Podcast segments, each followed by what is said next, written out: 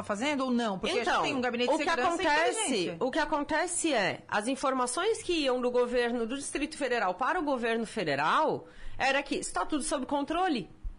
Está tudo sob controle. Vai ser pacífica e inclusive Ibanês liberou os áudios que teve com Anderson Torres.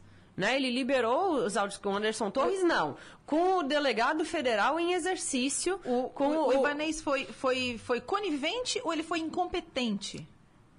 Segundo, ele ajudou ou ele só foi. Segundo a tese que eles criaram, e aí vai ter que ter muita investigação para a gente saber se essa tese é verdadeira ou não, ele foi enganado.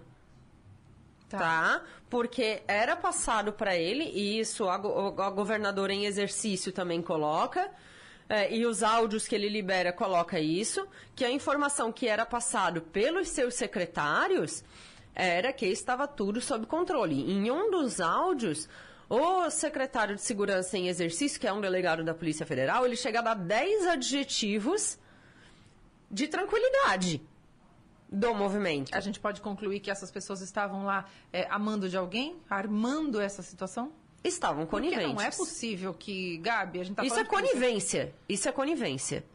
Né? E isso é associação criminosa. Intencional. Intencional, Quando total. Dolosa, é, dolosa é, completamente. Com a intenção de facilitar com um a intenção de ver o que, que, dá. Com a intenção de.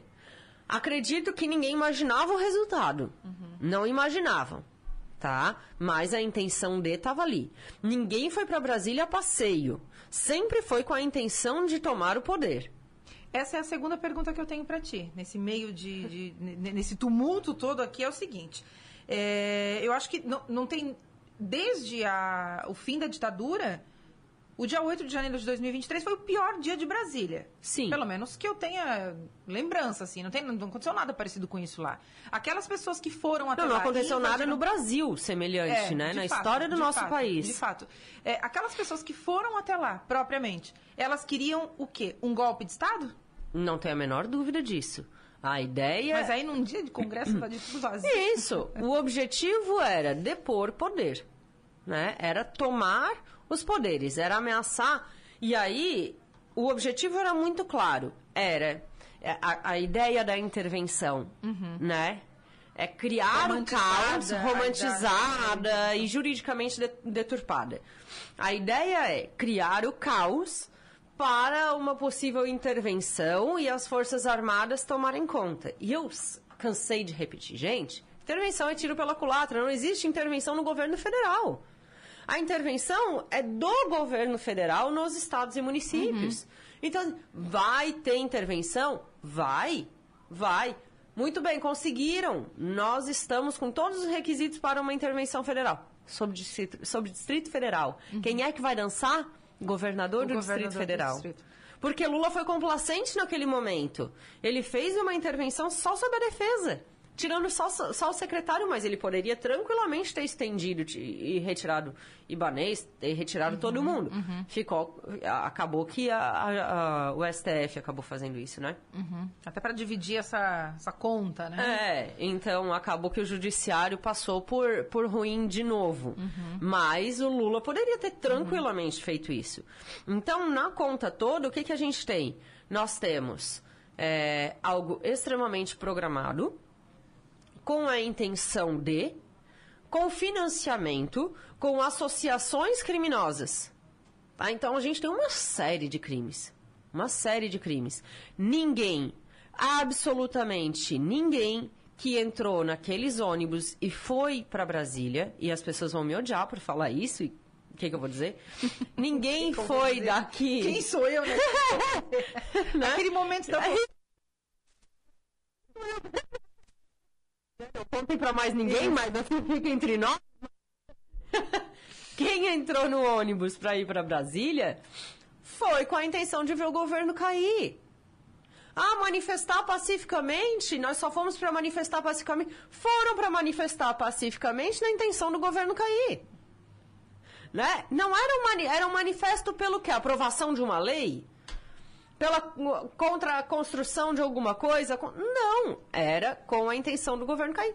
Ponto. A gente pode dizer que esse o ovo dessa serpente foi chocado nos acampamentos, nos quartéis ou ou isso é, ou isso é raso e, e ali era só a ponta e estava sendo orquestrado por outras mentes? Com Como certeza. é que dá para avaliar isso? Com certeza por outras mentes. O- Ali era só uma ponta, era, vamos chamar de. No marketing a gente chama de, de, de, de massa, né? As massas. Isso. Então, ali dá para dizer que era, era só uma. Vamos lá, uma numa campanha eleitoral a gente tem a cúpula da campanha. Uhum. E aí a gente tem a base. A base são os eleitores. É, a base são os eleitores. Não, na verdade, dentro da campanha eleitoral, a base são é a base do partido, são, são os cabos eleitorais. É Que o vão povo, chegar no eleitor. É isso. É o povo que vai chegar no eleitor. Então vamos lá. A gente tinha uma cúpula pensante. Tá. Que era quem? Empresários. Empresa era quem financiava, era quem criava o discurso, porque quem criava o discurso não era pro quartel. Se tu ouvires os áudios que eles recebiam, os vídeos que eles recebiam, eram produções. Eram discursos produzidos, feitos em estúdio, né? É, que lembram partes da história europeia, nitidamente. Eram discursos que totalmente com mesma entonação, com mesmas músicas de fundo, que lembram partes da história europeia que a gente quer esquecer. Que a gente não pode esquecer, na verdade, que a gente tem que lembrar sempre e lembrar corretamente. Né? É, então, assim, era um negócio que, que demandava dinheiro, era um negócio produzido e que vinha de uma cúpula. E que descia para massa, para massa de manobra, que era o pessoal que estava nos quartéis, que era quem reproduzia. Né? Então, eram os agentes teia, primários. né? É uma eram os agentes primários. Que aí eles espalhavam o discurso para os secundários, que eram os que não estavam no quartel, mas que, que, que eram mantidos por aquela ideia. Tá? Então, a gente tinha uma cúpula pensante e financiadora, que é onde a gente vai ter que chegar agora. E aí nós tínhamos ali os aquartelados, que eram a massa de manobra. Só que era assim, a gente precisa que vocês vão para tal lugar. Encosta Pra mostrar ônibus. força pública, Isso, né? E- isso. Então, ah, nós vamos fazer um comício, sabe? Ah, reúne o pessoal e leva para tal lugar. Exatamente como uma campanha. né? Foi utilizado o mesmo esquema, permanentemente. Então, essa ideia, ela é incubada muito lá atrás. E por gente que já vinha manipulando isso há muito tempo. Agora o STF está de olho, né? Está investigando, já tem algumas informações de que já tem alguns nomes, eu acredito que tenha mesmo, mas, mas ainda está em fase de investigação. É, Para chegar nessas pessoas. Isso. E a gente sabe que o sul do Brasil, né, até, até pela, pela, pela votação expressiva que deu a Jair Bolsonaro, é, enfim, o bolsonarismo é muito latente aqui na região sul. E as informações que a gente tem aqui, algumas dessas pessoas, dessas, desses pensantes, né, desses financiadores e organizadores e criadores dessas narrativas, são daqui. Gabi, por que, que é proibido financiar esse tipo de coisa? Porque. Por que, tá- que eles podem se complicar? O que, que pode acontecer com eles? Podem ser presos? Sim, podem sim, porque ah, o nosso sistema jurídico coloca que aquele que apoia e incentiva o crime, ele é partícipe. Mas e se ele disser assim, não, mas eu estava lá só pe- porque estava me manifestando pelo meu país? Não, não, interessa. Eh, Sempre teve o objetivo de. Tá? Nunca foi uma manifestação pelo país, sempre foi uma intenção de depor o governo. Né? Ah, eu quero depor o governo porque eu quero um governo que seja melhor para mim, que eu entendo que seja melhor para o país, algo que seja. Mas eu quero depor o que for, fo- o- o que democraticamente foi instituído. Então, eu quero rasgar o sistema democrático. Eu quero roubar a Constituição. Entende? Exato. Tá? Então, é sempre a intenção de. É sempre a intenção de. Que culminou no. No, no realizado. No realizado. Então, quem financia lá, por exemplo, ah, eu tô financiando o fulano de tal para deputado, mas ele é um miliciano, ou ele é um traficante, ou ele é. Enfim. E aí, gente, a gente tem que lembrar que traficante, miliciano, pessoas ruins, pessoas ruins, e aí a gente tem em todos os lugares. A gente tem em todas as religiões, a gente tem entre ateus, a gente tem entre esquerda, a gente tem entre direita, a gente tem entre liberais e entre conservadores, a gente tem em todos os lugares, tá? A gente não pode generalizar dizendo esquerda é isso, tipo um combo, né? Desce o combo. E desce o combo. É, Desce e- o combo. Aqui são perfeitos. Isso, aqui e e aqui, aqui. não. E direita é isso. Não, não é assim que funciona. Tá? Ah, se fosse, né? Ah, se for essa se definição tão simples das Oh, coisas, né? Ia ser tão fácil, né? É Isso, quê? Direito isso. esquerda? Ah, não, então aqui tá... Né? Então não é. Então quando eu digo, tinha gente no quartel que não coordenava com determinadas coisas, tinha gente que queria ficar protestando o resto do governo. E tá tudo certo. Tá tudo certo se quisesse ficar ali como oposição do governo, mas que sempre dizia, olha, eu não quero depor ninguém. Né? Então, tá tudo certo. Eu quero ser só oposição e, e preparar alguém Estou aqui só pra dizer que eu tô aqui, Tô aqui. que eu tô aqui, tá Entendi, tudo entendi. certo. Agora, a maioria tinha a intenção de depor governo. E isso é crime. A É, go- é inteligência... crime de, de golpe de Estado, né? Dá quanto tempo isso? Da cadeia real? Então, somando tipo, todos os crimes, somando todos os crimes, que aí a gente tem associação criminosa, é, depredação de patrimônio público, tem é, o crime de golpe de Estado, o crime de. É o 359L e o 359M do Código Penal, que é utilizar da força para tentar abolir sistema democrático, não sei o quê. Então, a gente tem aí, vai somar uns 15 anos de cadeia. E tu acha que alguém vai chegar a ser condenado e, e- e acabar preso por conta disso? Porque a gente vive um momento A de conta do comoção, Brasil nunca né? fecha. É. A, a conta penal no Brasil nunca fecha. Então, assim, pode ser que a gente tenha pessoas condenadas aí com grande período de tempo, mas que vão cumprir uma ninharia e vão Uhum. ficar o quê? Sei lá, o máximo que fica aí um ano. Diríamos assim, que ficaria Uhum. um ano preso e. E seriam alguns ainda, né? Alguns bem poucos. Meio que pra dar um exemplo, assim, né? Ó, pessoal, a gente vai, né? Vamos porque- azarados lá no isso, meio. da- Isso, isso, É, aqueles que forem identificados que realmente estavam lá tocando terror, né? Então... O resto é só, é, é, foram detidos pra tomar um susto, assim, né? Meio que pra... Na é verdade, isso? não. Por quê? Primeira coisa que eu tenho que deixar muito clara. Quem é que fez a detenção? Não foi partido político e não foi político. Quem fez a detenção de todo esse povo foi a Polícia Federal. Tá? Como sempre é na história. Então, quem prende é a Polícia Federal. Tinha o japonês, lembra? Aham, o É, japonês da é, Federal. O japonês da Federal, que batia às 6 horas da manhã na casa da galera. Então, assim... Pior coisa, né, gente? Foi seis horas da manhã. Não, Uma é, humilhação para um brasileiro, né? Não, tu tem que dormir de escova e pijama bonito já, né? Porque Que isso, gente? Seis da manhã tá errado, não né? tem como. Tu dorme maquiada, porque eu não vou passar vergonha. Não, Só a Polícia Federal. tem um limite Tem ali, né? limite de humilhação, entendeu? Então, assim, é, é, a Polícia Federal que prende. Estão todos na Academia da Polícia Federal. Ah, por que que estão todos lá indevidamente? A gente tem que lembrar, Ministério Público Federal já teve lá, OAB do Distrito Federal já teve lá, teve deputado da base bolsonarista que já teve lá. Pedindo direitos humanos. Vivi pra ver isso, né? Isso, isso. Então, assim, mais que é, verificaram que a situação não é como Uhum. estão falando. Ah, porque tem um vídeo que disseram, ah, porque já teve quatro mortes. Não teve nenhuma morte lá. A gente precisa deixar bem claro. Porque essa comida, a gente tem milhões de brasileiros no Brasil que não têm aquela comida. Então, o pessoal tá reclamando de barriga bem cheia. Tem todo mundo com acesso a celular e tal. Mas o que que acontece? Aquelas pessoas lá estão para. Tipo, é tipo um presídio de segurança máxima no Brasil, né? O pessoal tem celular, tem... Isso, isso, isso, tá tudo É certo. bem parecido. Isso, jogam Candy Crush, fazem negócios, inclusive fazem É, negócios. Estão reclamando de quê, gente? Ah, é, exato. Ô, Gabi, a inteligência do, do governo detectou alguns novos movimentos, né? Isso. Para novas manifestações. É, é possível segurar isso, deter isso, ou é uma utopia? Ou seja, será que o, o presidente Lula vai passar quatro anos tendo que identificar focos de, de manifestações desse tipo? Não estou falando que, né, que hum, o que pode acontecer, mas é, de- normal, que sempre acontece nos governos, mas estou falando disso, de uma coisa mais violenta, né? Que, que tem aí um negócio mais, mais, mais esquisito. Eu não sirvo pra ser ministra. De jeito ministra do STF. De jeito nenhum.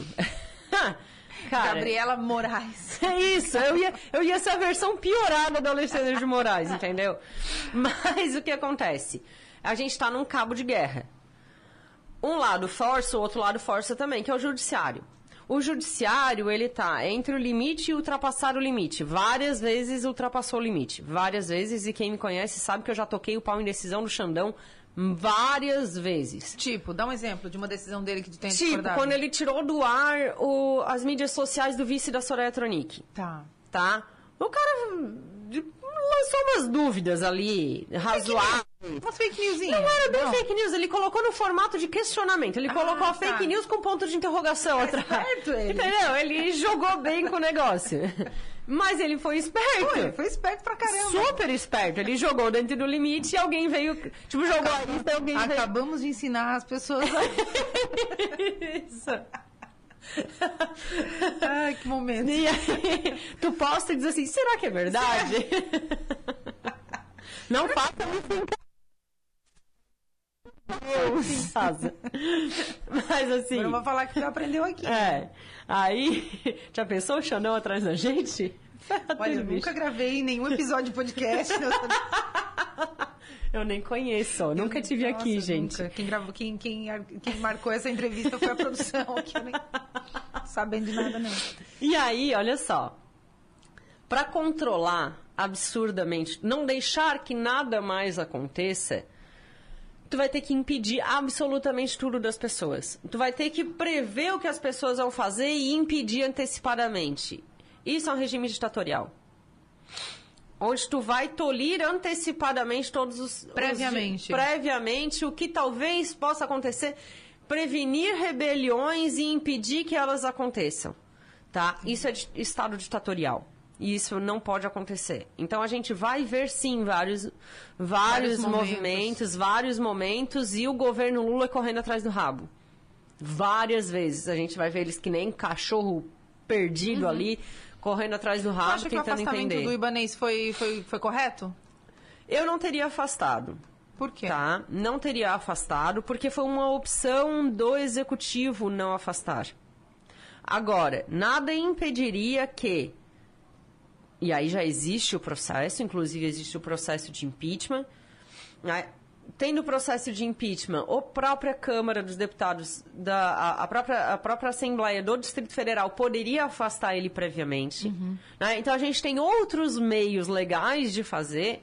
Então, ou o próprio judiciário, através da ação que existe, é, verificar a- o conluio dele, a omissão dolosa dele, e aí afastar. Mas não, assim, uma coisa sumária porque ele foi incompetente. Entendi. Para mim, ele não foi incompetente. Para mim, ele foi omisso, ele foi conivente, dolosamente. Então, Tá. ele vai responder. Ele vai responder e a probabilidade de ele dançar é gigante. Gigante mesmo. Até pelo processo de impeachment, que é um processo político, é outra seara e a gente já viu Uhum, E isso tem aqui. clima, né? Total. Tem clima. Total. Tem a música pronta ali, só dá o play pra Uhum. ele dançar. Entendeu? Já botaram no Spotify, Ai, tá pronto? não. pra- Já subiram, tá? Ó, Isso. ó, Upload aqui. Playlist tá pronta. Prontinha. Gabi, é... Ó, a- o, o vídeo dele pedindo desculpa pro Lula foi... É porque foi uma sucessão de erros, né? Isso. Ele errou, aí ele não fez nada, e aí a coisa foi tomando uma proporção, depois ele vai e grava um vídeo pedindo desculpa. Aquilo ali é meio que uma... um recibo, né? Passou recibo. É, ele, passou um recibo Passou um e uma recibão aqui, humilhação bem... Já sabia que ia Tipo, o cair, sistema né? de nem vexame. gravo o cai, cai em pé. Cai né? em pé, cai, em pé, cai não que nem cai... gato, assim. Sei lá quantas vidas ele ainda tinha, mas, mas pô, poderia ter caído melhorzinho. E aí, pensando pelo, pelo lado ruim, se, o, se ele não tivesse sido afastado, ele ainda ia passar mais umas vergonhas. Né? Tipo? Porque a gente tem uma intervenção. A gente tem um o segundo no comando, que é o, é o segundo do Ministério da Justiça, comandando a Secretaria de Segurança Pública Uhum. do Distrito Federal e passando o rodo geral. Demitindo. Demitindo, tirando todo mundo, E aí tu imagina, tu imagina aquela galera sendo demitida pelo interventor, correndo pra sala de Ibanês, dizendo pelo amor de Deus, e, E ele, ele lá assim, ó, fazer nada. posso fazer nada. Tipo, cara, Que e, na prática é isso, né, Gabi? e- ia ser vergonha no repeat, entendeu? Foi até um livramento, então, pra ele. Não precisa nem pensar, né? Não, não. Ele era só. Tá existir. agradecendo. O que, que- como que tu avalia a, a, a gestão dessa crise que aconteceu no domingo, né, especificamente de domingo, Hum. é, por parte do governo federal? Você acha que foi uma boa gestão? Eles administraram bem essa situação? É, como que tu avalia tudo isso? Ministério da Defesa foi uma grande porcaria, para não falar outro adjetivo aqui, foi uma grande porcaria. Não sabia onde estava, não sabia onde quem estava o quê. Tu Não- acha que o Múcio cai? O Múcio já era para ter caído. Lula tá segurando para não mostrar fraqueza nesse momento, para para não assumir que, que escolheu errado, tá? Mas ele já sentiu lá no início que ele tinha escolhido errado quando ele optou, quando ele botou pressão pro Múcio desa- desaquartelar a galera e ele não quis, tá? Então lá atrás ele já escolheu errado. Aí o que que acontece? Entra Flávio Dino, que tem um baita de um telhado de vidro, uma clarabóia, entendeu? Chega lá, Esse nome nesse episódio. Clara Boy. chega lá com um carrinho de mão cheio de pedra atirando na galera. Eu gosto dessa coisa didática. Isso! Né? De, de- Isso. E aí ele toca o terror geral. Toca o terror geral, aí ele toma conta de tudo. Mas teve uma sacada de mestre do Lula nessa jogada, porque Lula é muito inteligente. Vamos lá. Né? Ele tem uma, uma capacidade de, de fazer de um. Sei pega a casca do limão, ele consegue faz fazer uma, uma- uma limonada, um, qualquer coisa. Isso serve para todo mundo, com gelo, sem gelo. Tem, assim. É, ele. Todo mundo. Qual era o plano, né? O plano era a suposta intervenção para vir Uhum. as Forças Armadas. Intervenção não vem Forças Armadas, vem Força Nacional, Uhum. que é Polícia Militar. Entendi. Se ele faz que nem o Temer fez, que fez uma GLO, que é a garantia da lei e da ordem, garantia da lei e da ordem vem Força Nacional. Vem, desculpa, vem Forças Armadas. O que, que o Lula sentiu? Opa, vai dar ruim pro meu lado se eu chamar Forças Armadas. Eles estão lá protegendo a galera. E, Eles não vão obedecer. e aí, qual é a Não, diferença? Força Nacional está no Ministério da Justiça, Forças Armadas está no Ministério da Defesa. Quem é que correu primeiro? Tipo assim, estourou o troço, foi dada a largada, corre Flávio Dino e Múcio. Aham. Flávio Dino chega primeiro. E diz assim, intervenção. E cada um, tipo, intervenção, já é ali, ó, intervenção, já é. E aí, o, aí eu acho que o Lula parou e disse assim, vai dar muito ruim se eu fizer uma GLO aqui e chamar Forças Armadas. É isso que eles querem.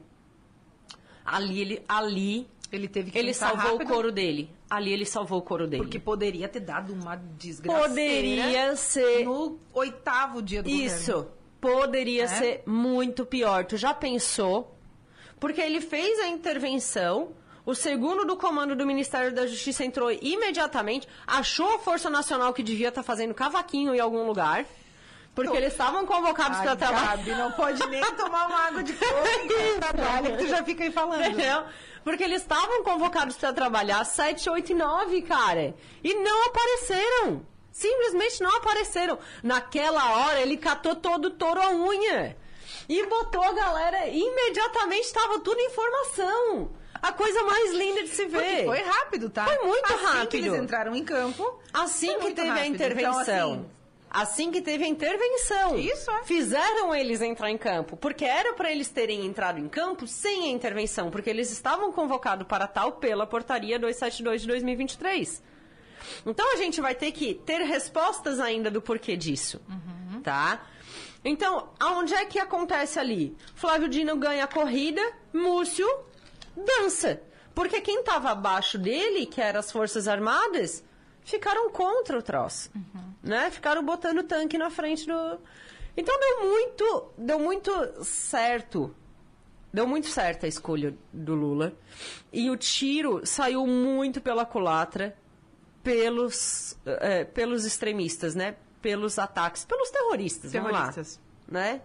É, é claro que aí, juridicamente falando, a gente tem uma, uma definição muito superficial de terrorismo. É, Até hoje os essa, órgãos é. internacionais não conseguiram definir ainda, ter uma definição específica para terrorismo. A nossa lei antiterrorismo é uma vergonha, ela tem que ser toda adaptada. Então, assim, a gente fala terrorismo popularmente, Uhum. não juridicamente, deixar isso bem claro, porque eu sou advogada, eu tenho que fazer essa ressalva. Uhum.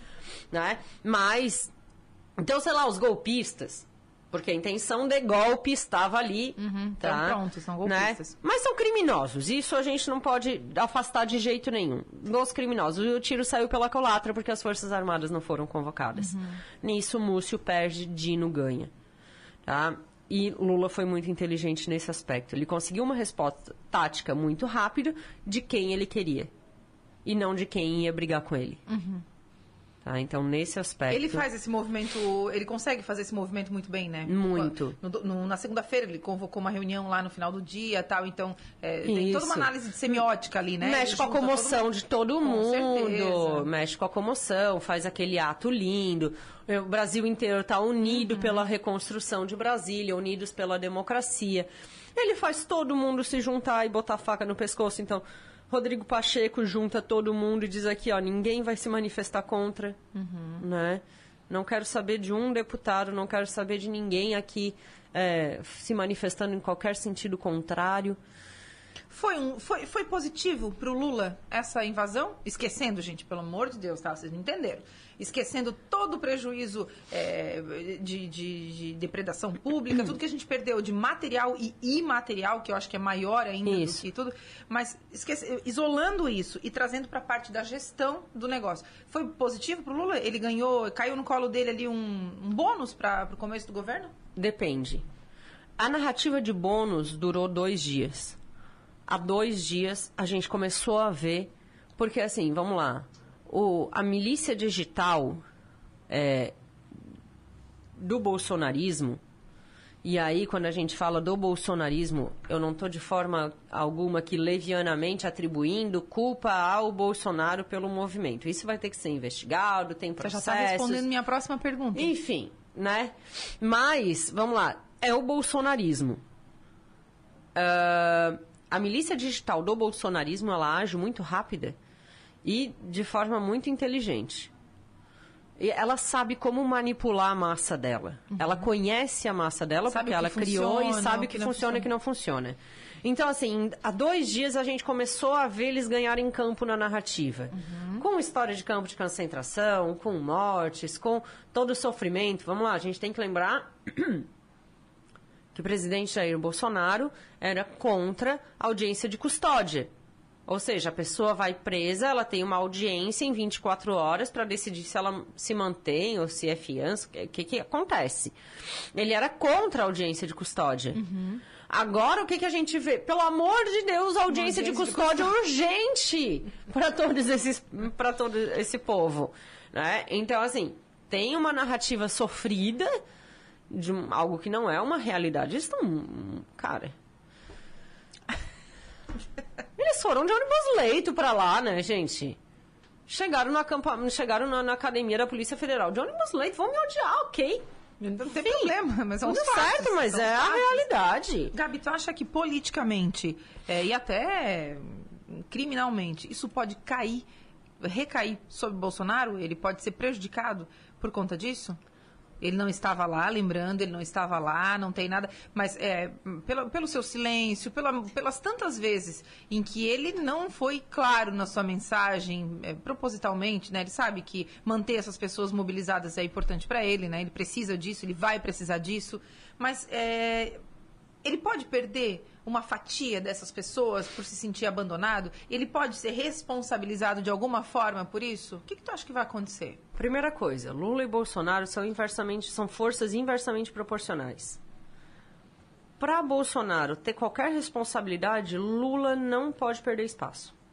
Tá. Então, se o Lula, pensando por esse lado, se o Lula É demonstrar fragilidade. Isso. É. Se o Lula demonstrar fragilidade e não esclarecer determinados pontos, onde é que estava a BIM, onde é que estava a GSI, é, onde é que estava a Força Nacional de Segurança Pública, onde é que estava Múcio, onde é que estavam os responsáveis dele? Tá? Então, se ele não esclarecer, continuar nessa narrativa de jogar só para o Distrito Federal e a gente vê que não está ganhando mais espaço essa narrativa, e ele vai ter que resolver os problemas dentro de casa, então ele vai ter que botar essas cabeças no meio da Praça dos Três Poderes, estaqueadas lá, como se fazia na era medieval, ele vai ter que fazer isso pro Bolsonaro, para ter a cabeça do Bolsonaro lá também. Se ele não fizer isso, Bolsonaro ganha espaço com a narrativa dele. E aí ele se protege. E aí ninguém mais consegue botar a mão. Tá? Porque tem espaço para uma culpabilidade do Bolsonaro. É claro que depende de um devido processo legal. É claro que depende de uma investigação específica. É, vai ter que ter quebra de sigilo é, telefônico, localização, de anos atrás para agora, porque isso não foi um ato que foi uhum. calculado agora, nos uhum. últimos três uhum. meses. Isso é calculado muito antes. Então vai ter que ter uma investigação muito profunda de todos os contatos dele, de localizações, de disposição financeira, de toda a milícia como uhum. um todo para poder chegar nele. Agora, isso só acontece se ele tiver com a barreira né, com a barreira baixa uhum. e a barreira baixa é essa é, é todos esse povo que eles essa massa de manobra tiver desprotegida no momento que eles sobem ninguém mais bota a mão Gabi, para fechar, o governador Jorginho Melo foi à reunião com os governadores e, e, ele, o, o, Jorginho ele está num, ele tá num momento delicado, né? Num terreno delicado, porque ele não pode desagradar muito a base, também não pode, né? Fechar as portas, porque ele disse que ia governar para toda Santa Catarina. O que, que você está achando do, da postura dele, da condução do governador do estado de Santa Catarina diante das, dos catarinenses que estão lá, enfim, diante de toda essa situação? Ele está realmente pisando em ovos né? O que, que acontece? A gente sempre falava, ele vai se aproximar do governo federal por fins óbvios, precisa trazer dinheiro para o Estado. Né? Não tem como. Ele tem uma boa entrada no governo federal? Tem. A gente sempre soube que tem. Só que não era dessa forma que ele esperava começar o contato. Né? O que se imaginava é que ele ia começar o contato com o governo federal para fins financeiros. Uhum. E não assim. E não assim. Né? Então, ele começou de uma forma bem delicada. E aí ele tá numa corda bamba. Porque ele não pode nem ficar contra o governo federal, que ele vai precisar amanhã, né? Logo ali ele vai precisar do governo federal. E também ele não pode ficar contra os bolsonaristas no estado mais bolsonarista. Então, alguns. É, é, ele está tendo um jogo de cintura bem interessante no sentido que ele determinou que a Defensoria Pública fosse a Brasília fazer a defesa dos bolsonaristas que estão lá é, presos, né, que estão lá detidos é, e que não tinham condições de pagar um advogado. Então, o que, que ele está fazendo? Olha, nós estamos acompanhando a situação deles lá, nós estamos fornecendo todo o auxílio, mas vai ter que ter o devido processo legal, mas vai ter que ter condenações caso necessário é, isso seja. Agora, é, é muito interessante que, apesar de estarmos num Estado extremamente bolsonarista, não é o Estado que mais apoiava o, o, o tipo de ataque que foi feito. Uhum. Né? Apesar do índice de votos, apesar do índice de colaboração, nós vimos após a eleição, um esvaziamento muito grande desse discurso. Então, nós somos um Estado que temos muitas pessoas de direita, que temos muitas pessoas bolsonaristas, mas que, acima de tudo, apoiam as, uh, o sistema democrático. Uhum. Tá? Então, isso é muito interessante no nosso Estado. Porque, apesar de não apoiam um golpe, né? apesar de é uma minoria que financia, apesar uhum. de. E aí o Jorginho sabe disso. Então ele sabe assim, ó, se tiver que rolar a cabeça, eu vou dar o apoio. Uhum. Eu vou dar o apoio, eu vou fornecer toda a estrutura, mas se tiver que rolar a cabeça, vai rolar. Né? E estamos seguros, estamos tranquilos. Muito bem. Gabi, no Brasil a gente morre de tédio? De forma alguma. mas nem perto. Acabou. Obrigada, viu? Eu que agradeço. Por ter participado com a gente. Eu que agradeço, imagina. Esse é o Ninguém Morre de Tédio, podcast da Maga, um produto digital da Som Maior Comunicação. E o dessa semana fica por aqui. Semana que vem a gente está de volta. Até lá. Você confere o Ninguém Morre de Tédio, o podcast da Maga, nas melhores plataformas de podcast e também no canal do 48 no YouTube. Você está ouvindo Rádio Som Maior FM 100,7 MHz, ZYD 748. Você ouve agora na Som Maior, programa Verão Saúde Unesc.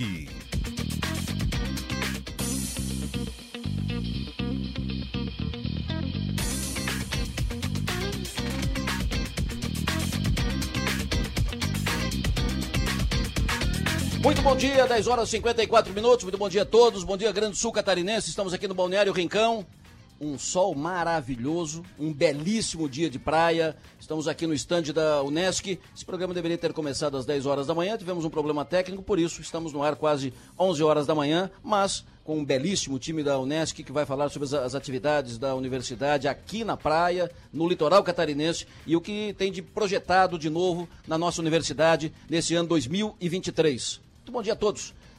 Que todos tenham um ótimo final de semana. Estou acompanhado da Maga Estopassoli. Bom dia, Maga. Bom dia, Delor. Bom dia a todos que nos acompanham. E bom dia ao timaço da Unesc que está aqui com a gente também nesse sábado lindo, com sol para cada um aqui no Balneário Rincão. Enquanto estávamos aqui aguardando uh, a conclusão do podcast, ficamos ouvindo trechos do podcast com a doutora Gabi Schelp. Isso mesmo, já está lá disponível no YouTube e no Spotify. No YouTube e no Isso, Spotify. E no Spotify. Maravilha.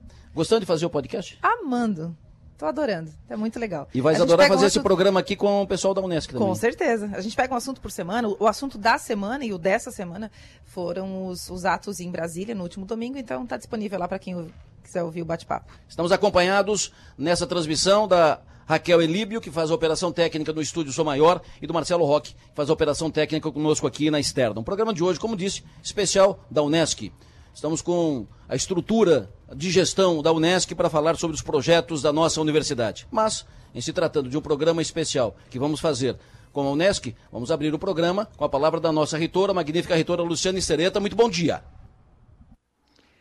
Bom dia, Lessa. Bom dia, ouvintes da Som Maior. E bom dia aos colegas da gestão, pró-reitores, diretores, coordenadores da nossa Unesc que nos acompanham nesta manhã linda aqui no Balneário Rincão, onde estamos com diversas atividades esportivas e também de prática de autocuidado na Orla e também no Container Summer. Quero aproveitar para convidar a todos para passarem por nossos espaços. A Unesc Lessa, ela celebra o fechamento de 2022, um ano desafiador, mas muito, muito realizador. Uh, fechamos com excelentes resultados, tanto nos indicadores quanto na sustentabilidade, tanto nos indicadores acadêmicos de pesquisa, de extensão, de internacionalização quanto também da própria sustentabilidade econômica. Um ano de top of mind, de destaque em responsabilidade social pela Assembleia Legislativa do Estado de Santa Catarina, um ano de universidade mais empreendedora do Estado, um ano de premiação na estratégia dos Objetivos de Desenvolvimento Sustentável do Milênio e muito mais. Um ano de implantação de todo um novo ecossistema acadêmico e também de inovação. Um ano pujante. E iniciamos agora 2023, o ano dos 55 anos da nossa FUCRE, da nossa UNESCO. Iniciamos a programação aqui pelo Rincão com o desafio UNESCO de beach tênis que ocorrerá nos próximos dias 27 e 28 de janeiro. Um evento que reunirá esporte, cultura, música, muita energia boa e, claro, sempre, né, a integração, o encontro das pessoas. Todos estão convidados. Além disso, a infraestrutura do campus, agora para 2023, está de vento em polpa. Os projetos acadêmicos estão fantásticos, o planejamento da pesquisa, da extensão e da internacionalização estão incríveis e estamos certos que 2023 marcará muito positivamente a nossa linda história, linda história dessa universidade que está marcada no coração de toda a nossa cidade, de todas as nossas cidades do nosso território sul catarinense. Obrigado, Lessa, e a toda a equipe da Som Maior. Obrigada também aos colegas da nossa gestão que estão aqui presentes e aos nossos ouvintes. É, será uma manhã muito bacana para compartilharmos uh, informações importantes sobre a nossa universidade e também contar um pouco do que estamos fazendo aqui na Orla, aqui na praia. Muito obrigada. Prazer sempre ouvir a magnífica reitora Luciane Sereta, a professora Luciane, que faz um trabalho extraordinário na universidade, um trabalho forte. Quando a professora assumiu, uma das suas principais, uh, os principais desafios, uma missão fundamental, importantíssima que tinha pelas mãos, era reposicionar a Unesco, a marca Unesco e a universidade reposicionar no, no mercado, na cidade, na região. E ela o fez com maestria. Hoje a universidade está no patamar que merece estar. Além disso, ações importantíssimas na, na gestão, na gestão financeira, com o equacionamento das questões financeiras que uh, preocupavam a universidade quando ela assumiu, e novos cursos e atividades, investimentos, enfim, a universidade incorporou muito nesse período a professora Luciane Sereta, e é sempre bom falar disso, porque a Unesc é da cidade, é a nossa universidade. Eu quero conversar com a Fernanda Sônigo, que está conosco aqui. É sempre um prazer estar com a professora Fernanda Sônigo. Ela que tem todas as, as atividades, cuida de todas as atividades externas da universidade, cuida de todas as atividades no litoral, nesse momento especificamente. Professora Fernanda, que é diretora de Extensão, Cultura e Ações Comunitárias da nossa universidade. Professora, muito bom dia. Bom dia, Alessa, bom dia, Maga, bom dia aos, aos, demais gestores, a todos que nos acompanham nesta manhã belíssima de Rincão. É um prazer enorme conversar com vocês. Atividades no litoral. Uh, a universidade não se prende apenas a, a, aos blocos, ao campus, né, às atividades pedagógicas. A universidade tem essa, essa relação muito forte com a, com a comunidade como fazer isso, o que vocês estão fazendo no, no verão, no litoral catarinense? Então, Lessa, a nossa universidade realmente abraça né, a todas as regiões do nosso estado, principalmente do sul de Santa Catarina, e nas férias, no período de férias, no verão, a gente não poderia deixar de estar junto à comunidade que tanto faz conosco aí é, no dia a dia de, do, do, ano, né? Então, este ano nós estamos em parceria com o município de Balneário Rincão, estamos na Orla do Rincão, estamos com o nosso container também dentro é, do parque Food Truck aqui, food, é, food Park, né, de, de, de, de alimentação do container, é, com atividades todos os dias. É, estamos com atividades no, teremos atividades no balneário Arroio do Silva, no dia 21 e 22 agora de janeiro, no final de semana, sempre levando é, atividades físicas, a prática do exercício físico, estimulando qualidade de vida, levando é, também algumas ações educativas e também de lazer, né, é, prática de exercício físico e de lazer para as crianças principalmente. O que, que estão fazendo agora aqui na beira da praia? Então, Tem uma equipe lá na, na então, beira da praia. Então, o Nesc Summer eu, está... E eu, eu aqui com uma inveja boa, porque com um solão desse, o lugar, o lugar que a gente tinha que estar é lá, né? Isso, a orla está belíssima hoje, o mar belíssimo, e nós estamos lá com toda a equipe no Nesc Summer, é, envolvendo aí os vários setores da instituição. Temos lá é, exercícios, né, a prática do, da, da bocha, do beach tênis, do vôlei, é, aulas de zumba, é, algumas instruções do beach tênis para aqueles que estão querendo iniciar, né, no esporte, neste esporte. Estamos também hoje com uma apresentação cultural do boi de mamão, do balneário Rincão. Então está muito colorido, lindo, é, com atividades também de pintura facial para as crianças. E todo, todo verão é muito gostoso, porque a gente se aproxima da comunidade, faz a festa junto, né? Daqueles que, no, que nos acompanham no dia a dia, fazendo a nossa universidade, fazendo e transformando as, os cenários, né? As realidades e os cenários de prática. Então, para nós, enquanto NESC, é muito prazeroso. Maravilha. Falando em, em atividades uh, esportivas, nós vamos ter um, um, evento de beach tênis feito pela, pela Unesc, pela universidade. Eu quero ouvir da professora Suelen Bis, que é chefe de gabinete da reitoria da, da Unesc, o que está programado, como será, quando será e quem pode participar. Bom dia, professora. Prazer estar consigo aqui. Bom dia, bom dia a todos os ouvintes, bom dia aos meus colegas de gestão. É um prazer estar aqui com vocês. É, o evento de beach tênis vai ocorrer no dia 27 e 28 de janeiro. Ele faz parte da nossa programação dos 55 anos da Unesc, será o evento de abertura. É um desafio que vai adotar o formato da Copa de, das Confederações de Beach Tênis, então ele é organizado por equipes para trazer o diferencial do coletivo, que é a nossa pauta, nossa pauta comunitária. É, o evento é aberto a todos os praticantes, porque nós teremos quatro categorias: a Open, B, C e D. Então, basta formar uma equipe com duas mulheres e dois homens, se inscrever através da nossa landing page, é, tem também um link nas nossas redes sociais é, e participar conosco. Vai ser um evento bem animado, muito bem organizado.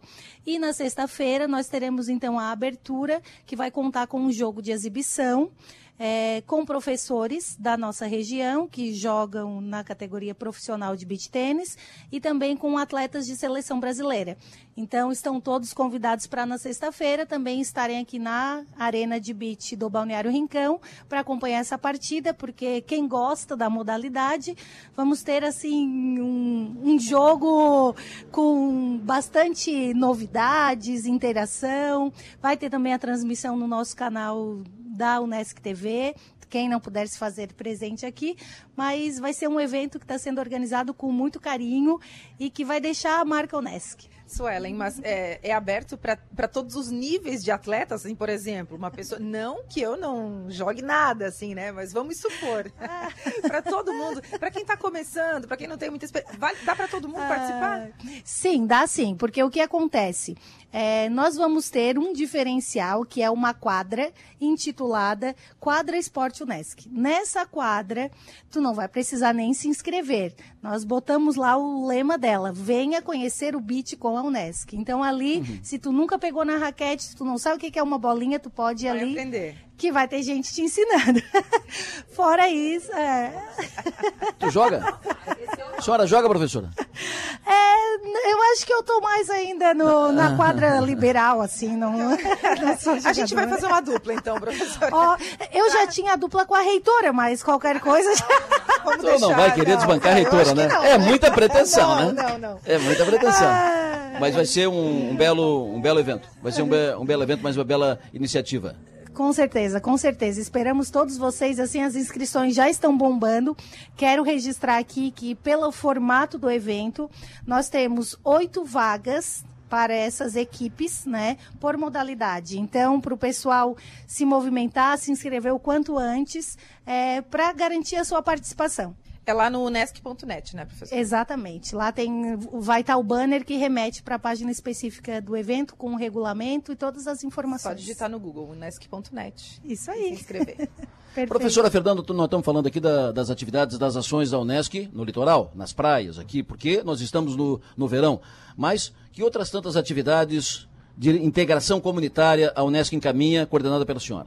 Coordenadas pela senhora? Então, Lessa, nós temos vários projetos de extensão, programas de extensão, atividades com os cursos de curta duração, né? Então, a gente é, programa o ano com vários setores envolvidos também, né? Nós temos aí junto da extensão o Museu de Zoologia, o Museu da Infância, o setor de arte e cultura, o SEDOC. Então, nosso planejamento ele é imenso para o ano. A gente segue com as parcerias que nós já temos aí junto a várias instituições de, né, que, que nos acompanham na execução dos projetos e programas. Então, esse ano nós temos edital novo, já lançado no final de 2022, onde a gente abre espaço para submissões né, de projetos novos e aí novas parcerias.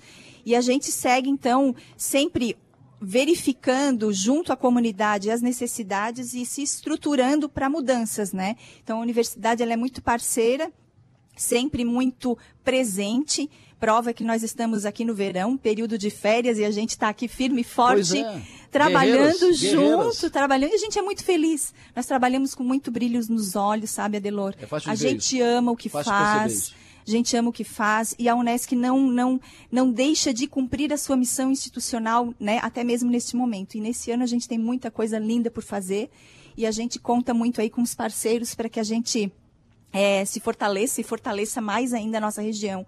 O nosso desenvolvimento né, social, econômico, depende da universidade, depende dessas nossas mãos unidas aí nessa construção conjunta. Perfeito. Estamos aqui no Balneário Rincão, estamos aqui no estande da Unesc, fazendo um programa especial hoje aqui sobre verão, Unesc, Verão Saúde Unesc. E como já foi dito no início, e a Fernanda destacou e deu detalhes, está acontecendo a atividade de beira de praia, atividade litoral, com o pessoal da Unesc ali na beira da praia, aqui no Rincão, como vai acontecer em outras praias aqui do sul catarinense. E quem está lá na beira da praia, e é um privilegiado, o jornalista Décio Batista, fala conosco. Alô, Décio, muito bom dia.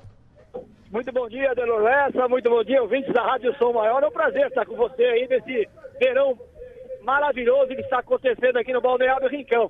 Hoje a arena está cheia, agora nós estamos tendo aquela dança tradicional, onde os banhistas, junto com o nosso instrutor, o Tony, faz aquela apresentação, envolve todo mundo na dança, aquela dança descontraída. Então é um dia muito bonito, um sol maravilhoso aqui na beira-mar, Adelor. Então, muita gente passando aqui na nossa arena Unesc, muitas atividades, temos a dança, que seria a zumba, né? Temos a quadra de beach tênis, temos tobogã, temos cama elástica, temos bocha, temos futebol de trave para criançada. Então, são várias atividades que tivemos a apresentação do Grupo Ecoar aqui do Balneário Rincão, o espaço coletivo de arte do Balneário Rincão, que é, fizeram uma apresentação sobre boi de mamão. Então, são várias atividades que nós a Unesc, esse quarto ano, está trazendo aqui para os banhistas do Balneário Rincão várias atividades e que é muito melhor, né? Estamos junto com a Som Maior. E muita gente aí, Décio? Olha, bastante gente na orla aqui, eu estou na, na beira-mar, quase com o pé na água. Até, até um, uma pessoa bem pequenininha, chamada, sobrenome é Baratinha, falei para ele. É o Baratinha, também tem a Lessa no meio, ele tem um Lessa junto, né? Seu Neto também esteve aqui, viu? Mateu. Mateu é, Lessa Barata, isso é uma figura. É, ele também esteve aqui, já participou da dança, já pegou um picolé, já levou uma bola e está se divertindo. Mas aqui, ó, nós estamos, eu tô com a Legal, Gisele tipo... Torri, viu, Adelor? Adelor? Como é que é? Eu Sim? tô com a Gisele, eu, sou, eu tô com a Gisele Torri, que ela que coordena junto comigo tá. as atividades aqui da, Conversa da com ela. Mari, vou falar com ela. E ela vai trazer para nós, assim, um balanço desse segundo final de semana. Gisele, bom dia. Bom dia, Adelor, bom dia, ouvinte da rádio. Olha, o verão tá sensacional. Hoje deu um dia lindo, né? Final de semana passado também foi um final de semana muito bom, mas hoje está um dia lindo, maravilhoso.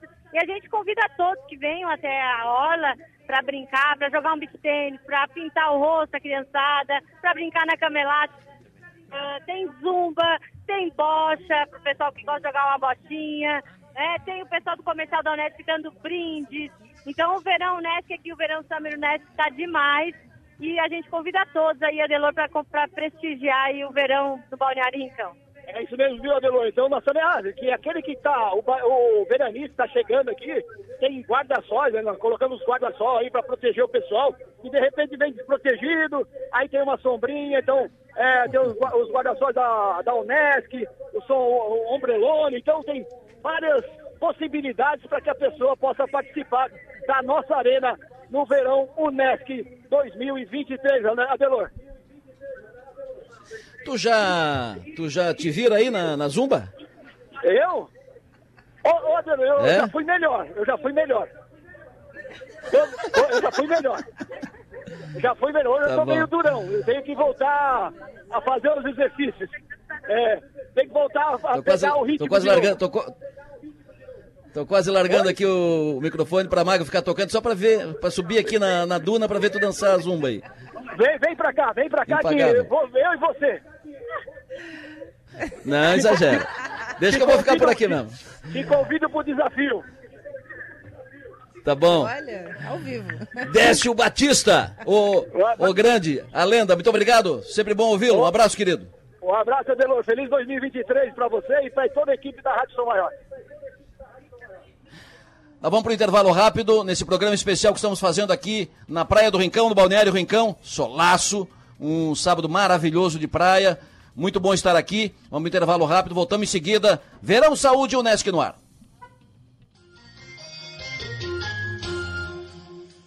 Somos imaginadores, executores, transformadores Somos Multi, somos Unesc. Conheça todos os diferenciais da graduação Multi-Unesc. Experiências práticas, ensino multiplataforma, com inovação, tecnologia e impacto comunitário. Para quem quer fazer a diferença no mundo. Graduação Multi-Unesc. Cada dia uma nova experiência. Informações pelo WhatsApp 999 150 433. Ser Unesc faz toda a diferença. Unesc, a nossa universidade. O projeto Superação está tornando a vida de 1.600 crianças e adolescentes muito melhor. Mas acreditamos que juntos podemos fazer ainda mais. Por isso, não esqueça: em janeiro, na compra dos produtos Nestlé, cápsulas café Nestlé Dolce Gusto R$ 22,90 e chocolate barra Nestlé 150 gramas R$ 6,59, nas redes de supermercados Angelone, Bistec, Giaço ou você contribui com as ações do bairro da Juventude. Superação. Abrace essa campanha. Timaço apresenta Campeonato Catarinense.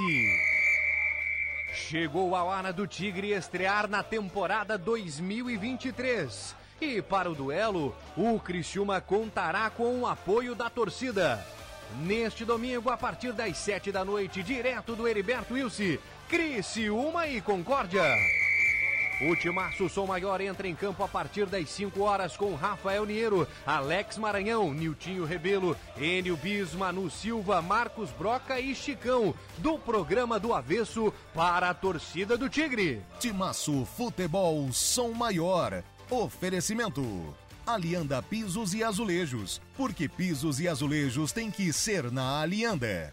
Graduação Multi-Unesc. Cada dia uma nova experiência. Portal 48.com.br. Unifique. A tecnologia nos conecta. Fiat Trentino. O melhor do mundo Fiat. Estrelabet.com. A melhor casa de apostas esportivas do Brasil. Rocha Alimentos. Sabor para todos os momentos. E Hospital São José. Agende o seu check-up e previna-se.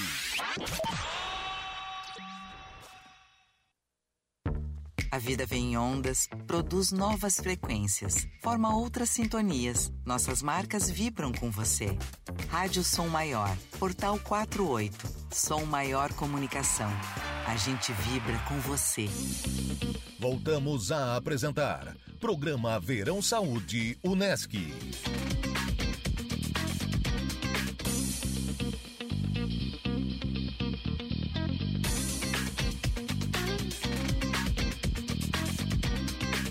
11 horas 15 minutos. Estamos aqui ao vivo no Balneário Rincão, estamos com esse programa especial Verão Saúde Unesc. Você que não está no Rincão não sabe o que está perdendo. Adelor, o... aproveitar Aproveite. o ensejo, vou dizer o seguinte, para quem ainda não passou por aqui, para quem não conhece aqui o stand da Unesc, o, a localização, enfim, que não visitou aqui ainda, realmente não sabe o que está perdendo. Está muito bonito isso aqui. O, a estrutura toda do, do Container Food Park está muito legal, mas o, o stand da Unesc aqui, que, é grande, inclusive, cabe muita gente, passa por aqui, gente. Vem aqui conhecer. Tem até picolé aqui? Tem até picolé. Ah, maravilha. É verdade. Professora Gisele, muito bom dia. Prazer estar aqui com todos vocês da, da Unesc. Sempre bom estar com a senhora na, nas, nas atividades, acompanhando as atividades da Unesc. Tudo bem? Bom dia, Lessa. Bom dia a todos os ouvintes. Prazer é todo nosso, né? Estar aqui nesta manhã de, de sábado, é, com esse sol lindo, né? Nas nossas lentes. A senhora está com a, na gestão, está com a reitora Luciane Sereta desde o início, desde a posse da reitora Luciane Sereta, pró-reitora. E a sua pró-reitoria, ela incorporou, né? a senhora abriu um pouco mais os braços. Agora a senhora é pró-reitora de pesquisa, pós-graduação, inovação e extensão comunitária. Sim. É, a, quais as atividades que foram incorporadas na sua pró-reitoria? Ela é uma pró-reitoria, na verdade, que ela já era, e eu, eu, posso dizer assim, quando você foi, falou muito bem, eu acompanho a professora Luciane Sereta desde a época em que ela era, estava pró-reitora desta pró-reitoria. Ah, né? Na reforma administrativa anterior, essa pró-reitoria já existia, ela tem um escopo muito rico, né, onde ela trabalha uma outra dimensão acadêmica, que é a pesquisa, a pós-graduação, que trabalha tanto o lato senso, que são as pós-graduações voltadas a especializações, MBAs, né, e também tem o estrito senso, que é, são os mestrados e doutorados. Hoje a Unesc tem oito mestrados e cinco doutorados, todos eles com conceito é, muito, muito conceituados na CAPES. Recentemente, o ano de 2022 nos colocou entre é, as universidades mais conceituadas neste segmento. Né? Hoje nós temos um mestrado e um doutorado em ciências da saúde com conceito máximo na CAPES, é um conceito é, que é difícil de se conquistar. E a Unesc, na área das ciências da saúde, ela é, conseguiu é, obter essa, essa, esse reconhecimento. Então, a Unesc é, é, a única universidade comunitária neste país, e não estatal, né, que tem conceito 7 na CAPES. Então, para nós, isso é um grande, uma grande conquista, é um trabalho feito por várias mãos. Nós temos cientistas que têm um reconhecimento nacional e internacional e, e são, uh, produzem pesquisas vanguardas é, que colocam né, a universidade em destaque em vários, em vários é, vamos dizer assim, órgãos certificadores e reconhecedores da, da pesquisa. Né? E, além disso, nós também temos a extensão, a professora Fernanda, ah, de uma forma assim muito brilhante, fez a, a, a contextualização né, do, do, trabalho da extensão, que é, é, feito com muito primor. A Fernanda ela tem um, além do talento que ela tem na condução desta pasta, ela tem uma equipe que faz com que tudo aquilo que a Unesc é, representa em diferentes espaços da sociedade é, é, feito com muito, muita qualidade, muita excelência. Então, posso dizer que essa pasta ela é uma pasta importantíssima, que ancora uma das, é, um dos pilares que faz com que a Unesc seja a universidade, que é a extensão. Né? E a pesquisa, o professor Ismael, inclusive, está viajando nesta oportunidade, a pesquisa e a pós-graduação é um outro é, é, pilar né, importante que coloca a Unesc como uma universidade referência. Nós somos entre as 20 melhores universidades em pesquisa neste país e é uma, uma, uma bandeira muito importante que coloca a Unesc de uma forma assim muito diferenciada né? na ciência e na tecnologia. E também temos a inovação, que aí é um segmento que foi incorporado nesta pró-reitoria, né? E, e, ali a gente trabalha, né? Todo o ecossistema de inovação. Nós lançamos no ano passado o Nesc Connect, né?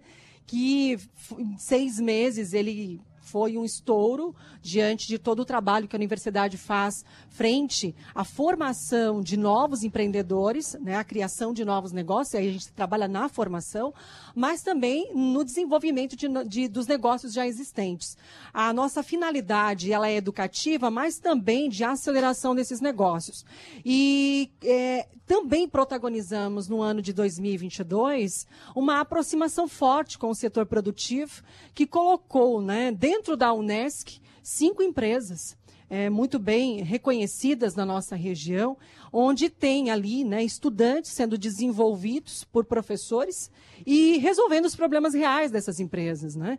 E este ano a gente tem a meta né, de dobrar essa, essa meta e, e temos é, sinalizações muito importantes. Inclusive, na quinta-feira, eu e o professor José Otávio participamos de uma reunião com uma das empresas, a Pico do Brasil, ela é uma empresa multinacional que está lá conosco, e trouxe já uma experiência desenvolvida pelos nossos estudantes que ela né, é, desenvolveu para a Ambev, para grandes empresas hoje, que hoje é, precisam de tecnologia, de armazenamento de dados né, e da digitalização de documentos, que hoje é desenvolvido dentro da Unesc. Então, esse, programa, esse programa é o Connect Unesc? Esse está dentro do, do Unesc Connect, né, que é, uma, é um projeto que é o Unesc Labs, onde a gente constrói esses labs para as empresas dentro da universidade. E aí a gente lançou também em 2022 o Unesc Solution, que é, é aproximar a ciência e a tecnologia do setor produtivo uma prerrogativa muito importante, que é a transferência de tecnologia com conhecimento altamente qualificado,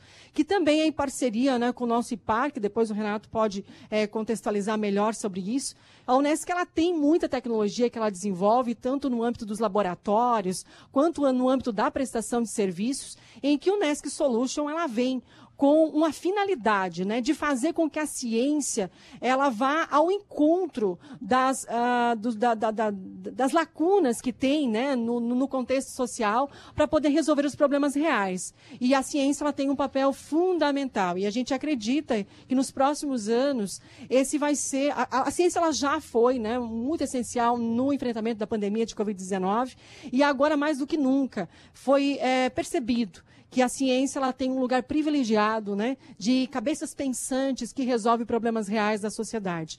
E também a Unesc, é, inclusive agora no dia 19, estará ah, participando da reunião do comitê gestor das ODSs lá em São Paulo. Nós, nós temos uma cadeira no comitê gestor, a nossa reitoria né, tem uma cadeira no comitê gestor da, do desenvolvimento de estratégias da organização do desenvolvimento sustentável, dos objetivos do desenvolvimento sustentável, onde tem ali a ONU, onde tem ali várias instituições né, internacionais, e a Unesco estará apoiando e assumindo várias frentes ali dentro para poder desenhar as estratégias em âmbito nacional a respeito dos objetivos do desenvolvimento sustentável. Então, eu posso, eu teria muitas coisas para te dizer, né, mas eu acho que o ano de 2023, assim como a nossa reitora destacou na sua fala, ela foi muito feliz, né, dizendo que 2022 foi desafiador, mas também com muitas conquistas, porque nós temos uma equipe aqui que ela é é, altamente comprometida com a causa. Eu não tenho a menor dúvida em relação a isso.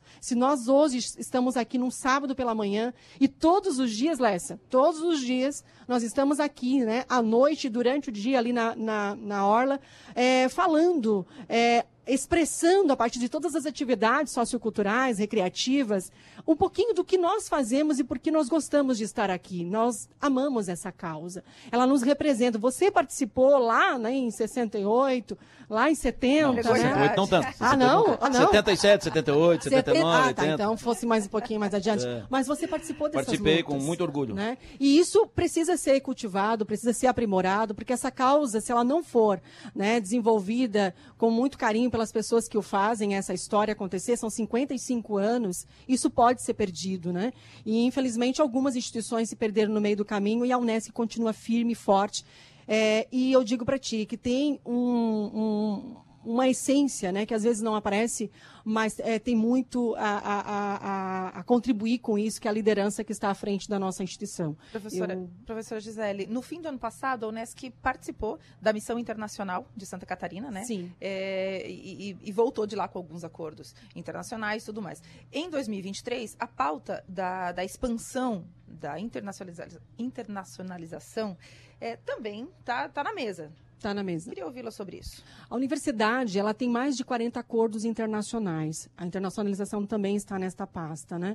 É, e a universidade ela trabalha muito fortemente com a aproximação de outras universidades em outros países para fazer cooperação técnica né, em pesquisa, né, na pós-graduação, mobilidade acadêmica e projetos de cooperação internacional, tanto na, pers na perspectiva da ciência, na questão da formação dos nossos estudantes, mas também da extensão. A universidade ela não pode é, pensar a internacionalização só na perspectiva da mobilidade. Tem tantos problemas no mundo né, que precisam. Tem como do... citar um exemplo para a gente de um tenho, desses acordos? Tenho. Gente... Por exemplo, nós temos uh, acordos com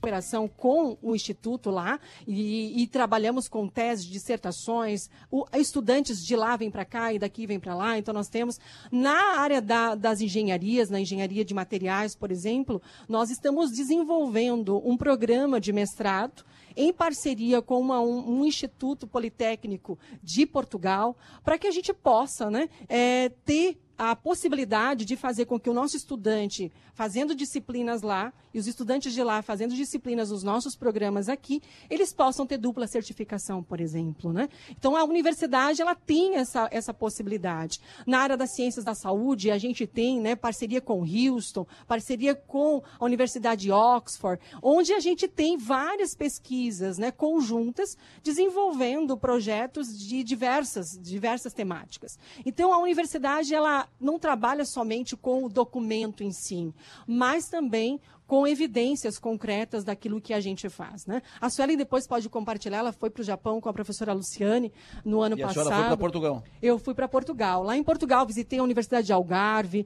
A gente teve muitas aproximações lá com o Instituto né, de, de Saúde lá da, daquele, daquele país. Visitamos o próprio hospital, né, onde lá eles apresentam uma dificuldade muito forte de mão de obra qualificada, onde a gente percebe né, que o Brasil ele tem essa né, de, de exportar talentos e que precisam, ah, naturalmente, né, abrir essas oportunidades para que as pessoas possam esco- fazer as suas escolhas, né, ou ficar aqui no Brasil ou irem para fora. Né? Então, a universidade tem esse papel de preparar pessoas altamente qualificadas para atuar em diferentes lugares. Porque hoje a gente não discute mais a globalização pela glo- globalização, sabe, Lessa e, e Maga? A gente está hoje né, com a tecnologia que ela encurta fronteiras. Nós temos ex- ex-alunos nossos que estão trabalhando em empresas aqui no Brasil, onde eles, a partir da- dos conhecimentos desenvolvidos na, na área de formação deles, eles resolvem os, seus, os problemas da empresa da sua própria casa, são contratados aqui no país.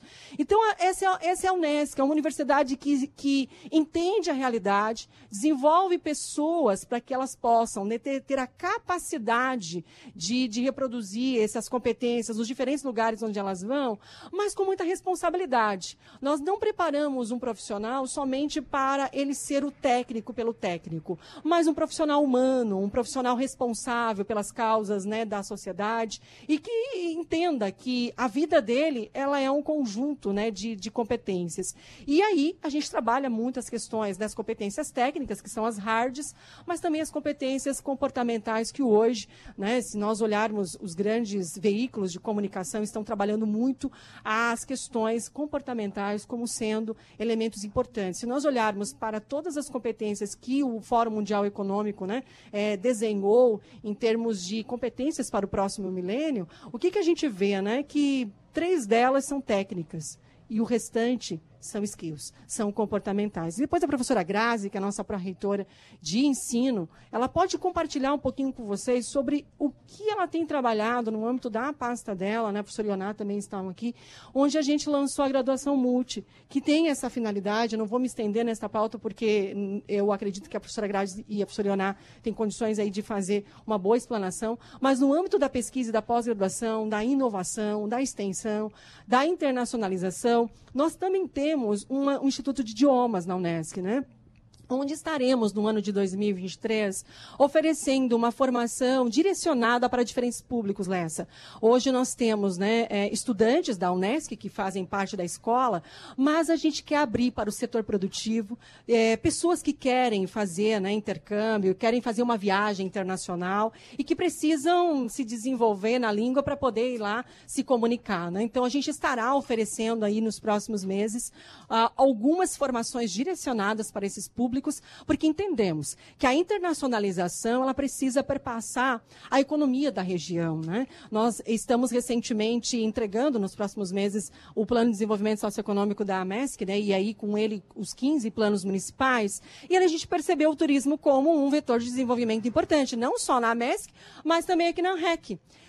Porém, para que a gente possa receber o turista, nós precisamos de pessoas preparadas para atender e, e oferecer uma excelente experiência para esse visitante. E aí, a, a língua vai ser um elemento importante. Né? Então, a Unesc vem com essa força né, em 2023, oferecendo essa formação direcionada para o turismo, para as experiências né, de, de, de, no segmento gastronômico, no segmento da hospitalidade, né, que a gente sabe que a gente precisa ampliar muito mais, a, a, além daquilo que já se tem. Então, eu vejo que a Unesc ela tem essa, essa condição de oferecer o melhor para as pessoas. Professora Suelen, né, nós estamos tratando aqui da questão da internacionalização e a professora Gisele citou que a senhora esteve com a reitora Luciane na, nessa missão inter, internacional no, no, final do ano. Uh, o que, que ficou uh, plantado? O que, que vem uh, em, em, em, primeiro momento? O que, que vem mais rápido para cá? quais pintinhos saem desses ovos chocados lá? Então, foi muito gratificante, foi uma experiência única e realmente foram feitas várias conexões, né? Não foi só a Unesc que esteve presente, mas todas as instituições do Sistema CAF, é, em parceria com a FAPESC, que é a Agência de Fomento de Santa Catarina. É, então, já foram feitos vários acordos internacionais, em especial para que a gente consiga estar ampliando os nossos programas de mobilidade acadêmica. Então, o interesse né, das instituições, tanto no Japão quanto em Singapura, é que os acadêmicos dessas instituições possam estar vindo para as instituições brasileiras para que conheçam né, as nossas formas de trabalhar e de ensinar, mas que também os nossos alunos possam estar lá. É, falando aí, isso vai ser um acordo para através da CAF, mas falando a nível institucional UNESCO, aí nós teremos um evento também com pesquisadores é, de, da nossa instituição e com o Instituto de Pesquisa Japonesa, é, a JAICA, então nós estamos organizando para ocorrer ainda nesse primeiro semestre, para que a gente possa estar mapeando essas oportunidades de fazer pesquisa é, por similaridades que eles encontram aqui com a nossa região, o estado de Santa Catarina, é, por ser região com mar, então algumas técnicas que as instituições lá aplicam e aí querem compartilhar conosco aqui e também abre possibilidade dos professores estarem indo para lá. Esse Instituto de Pesquisa Jaica, ele já fez um trabalho em Criciúma, década de 70, salvo melhor juízo, 70, 80. Isso foi citado lá, foi lembrado lá, não? Sim, eles têm essa memória, então por isso nos receberam também de portas abertas. É, e inclusive vem deles essa vontade de continuar novos projetos, só porque eles também sabem da dificuldade do governo japonês de abrir né, para essas novas parcerias. Então, os pesquisadores entenderam que a gente tendo esse primeiro contato para mapear possibilidades, é, aumenta a possibilidade de fomento do governo japonês. Na época que eles pesquisaram, foi água? Foi poluição? Uh, eles já pesquisaram muito aqui, que é o que eles citam lá, sobre é, as águas, poluição e desastres naturais. Perfeito. Que é... as chuvas e, enfim, né, o aumento do volume das águas do mar. É, a, a, hoje em dia, né, se fala muito da, da questão da mineração do carvão, da poluição, uh, mas quem viveu aqui em, na região, quem viveu na década de 70, na década de, de 80, o, o quadro é muito diferente. Mesmo que tenhamos problemas hoje, na época era muito grave, muito grave. Eu costumo citar, uh, e a, a, vantagem de ter mais idade, é, uma delas é essa, que a gente presenciou fatos. Eu costumo citar que na década de 77 eu morava em Araranguá e vim embora para Criciúma para estudar. Passei no vestibular na FUCRE e vim para estudar. Então, aos finais de semana, voltava para Araranguá, passava final de semana e voltava para cá no domingo à noite. Quando chegava ali no Morro das Bananeiras, o, o cheiro de enxofre invadia as narinas, chegava a doer o, na, o nariz, tão forte que era o cheiro de enxofre. E isso não temos mais aqui na, na região. E na época, foi na época, final de 70, 80, que a, esse Instituto Jaica, eu lembro disso que fiz várias matérias uh, com eles para o Jornal Estado, na época, que tinha sucursal aqui em Criciúma, eles vieram para cá para pesquisar isso, os efeitos da mineração do carvão, da pirita, do enxofre, na contaminação dos mananciais de água aqui na região. Foram belas pesquisas, belos trabalhos, que contribuíram muito para o encaminhamento de, diferenciado, para ações que foram feitas, que fizeram melhorar hoje a, a questão ambiental aqui na, na região. Então, tem, temos problemas hoje ainda? Sim, os temos. E vamos ter problema de, de poluição para o resto, porque as atividades existem, industriais, geram poluição. A luta é para fazer o efeito menor. Mas já tivemos muito pior. As pesquisas desse Instituto Jaica contribuíram muito para ações que fizeram minorar os problemas ambientais aqui na, na, região. Nós já fomos uma das cinco regiões mais poluídas do país. E digo isso uh, com orgulho, com prazer, porque nós vencemos. Né, professor? Bom dia, Lessa. Bom dia aos ouvintes, aos Já colegas. te chamaram aqui de, de professor e disseste, não, eu não sou professor. Mas todo que é especialista na sua área, de, de não, eu, queria é eu queria pegar o gancho Pega. dessa questão toda de, de, recuperação ambiental, porque é, a Unesco, que é, no caso o Parque Científico Tecnológico e Parque, é, tem como clientes, entre aspas, várias empresas que exploraram a mineração aqui na região e que hoje nos contratam para fazer os trabalhos de é, recuperação de áreas degradadas. Então, estou falando de CSN, estou falando é, do Grupo Votorantim, através da Companhia Brasileira de Alumínio, que explorou muito aqui. Então, são todos clientes de grandes contratos que a gente tem através do Parque Científico Tecnológico. É o atendimento ao setor produtivo que o parque faz, exatamente nessa área de recuperação ambiental. Tem muita coisa acontecendo, são, como eu falei, valores significativos e várias áreas. Tem ainda bastante é, outras áreas ainda a serem recuperadas, mas há um trabalho permanente, claro, sempre com supervisão de Ministério Público, etc. Mas uh, o IPARC, o Parque Científico e Tecnológico da Unesc, é parceiro e tem atuado muito nesse sentido. O Renato que está falando é o Renato Bastos, que é gestor do, do IPARC. O Parque Científico e Tecnológico é, um, é, o, é, o, é o laboratório de pesquisas da, da Unesc. Uh, já que entramos uh, contigo, me fale do IPARC, as, as, pesquisas, o que, que faz, qual é o tamanho do, do IPARC? As pessoas que estão lá fora às vezes não, não têm noção do IPARC, faz um grande trabalho, mas é, uh, faz um trabalho meio de mineiro, né? Meio... Exatamente, na realidade eu também não tinha essa noção. Da eu dimensão. Estou, eu estou há um ano lá, vou completar um ano agora, em 1 de fevereiro, na, no IPARC. Recebi o convite em 2020 da, da reitora, 2021 e exatamente para fazer uma aproximação ao setor produtivo e oferecer uma prestação de serviço. O IPARC, além de todo o atendimento, de fisicamente estar com as pós-graduações, mais de 40 laboratórios e que atendem na prática os alunos, alunos, eh, os professores pesquisadores, bolsistas, é, também tem em paralelo a prestação de serviço, que eu comentei através do setor produtivo, através de municípios, entidades públicas que fazem projetos executivos conosco lá. Então, são mais de 40 laboratórios, temos mais de 60 colaboradores, é, praticamente todos eles egressos da universidade, professores e alunos que foram lá fazer estágio é, fazer a prática daquilo que aprendem em sala de aula e acabaram sendo efetivados e hoje emprestam serviços de excelência. Então a gente tem uma gama enorme de atuação nesse sentido. Que tipo de projeto saem de lá, Renato?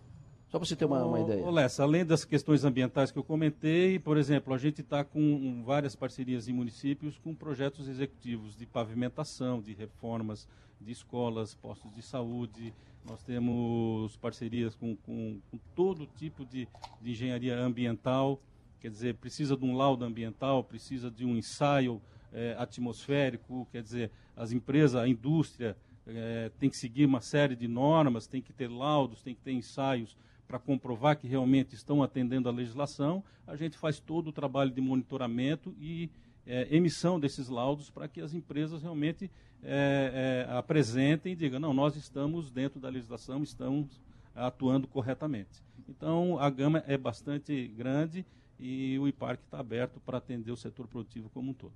Maga?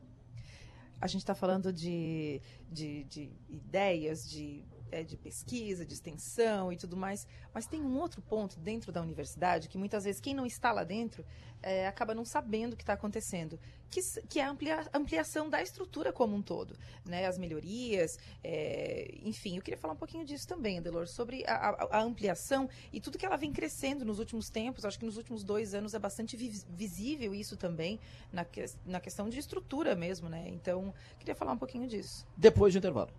Então tá bom. Pode ser? Pode. Permite? Permite. Intervalo agora, a gente volta já aqui no Verão Saúde Unesc, aqui no Balneário Rincão.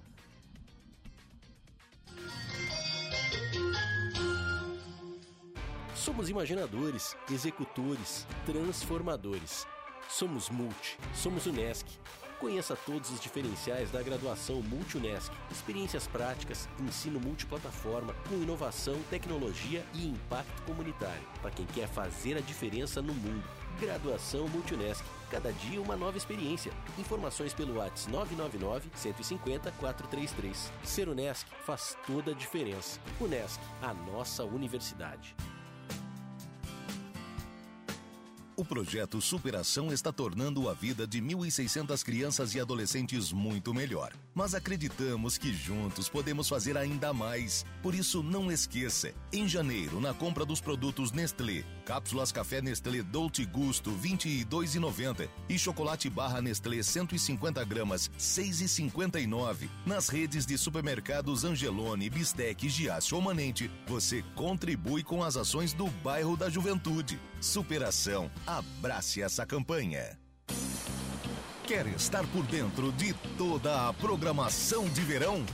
Fique ligado aqui na Rádio Som Maior e no Portal 48. Até o dia 31 de janeiro, estaremos com um estúdio no coração da praia, no calçadão do Balneário Rincão, para levar a você tudo o que precisa saber para curtir o seu verão com saúde, diversão e segurança. Som Maior Verão. A gente vibra com você. Oferecimento: Grupo Machinski, Cozinha Oriental e Gastrobar. Lojas Adelino, apaixonada pelo cliente. Cronos, segurança para uma vida livre. Unifique, a tecnologia nos conecta. Unesc, venha com a gente. Graduação Multi-Unesc, cada dia uma nova experiência. App Angelone, baixe, ative e economize. Foralto, comprometimento é ir mais longe. Hack, compromisso com o meio ambiente. Sublime Persianas, seja sublime. E Unicred, unidos somos premium. A vida vem em ondas, produz novas frequências, forma outras sintonias. Nossas marcas vibram com você. Rádio Som Maior, Portal 48. Som Maior Comunicação. A gente vibra com você. Voltamos a apresentar Programa Verão Saúde Unesc.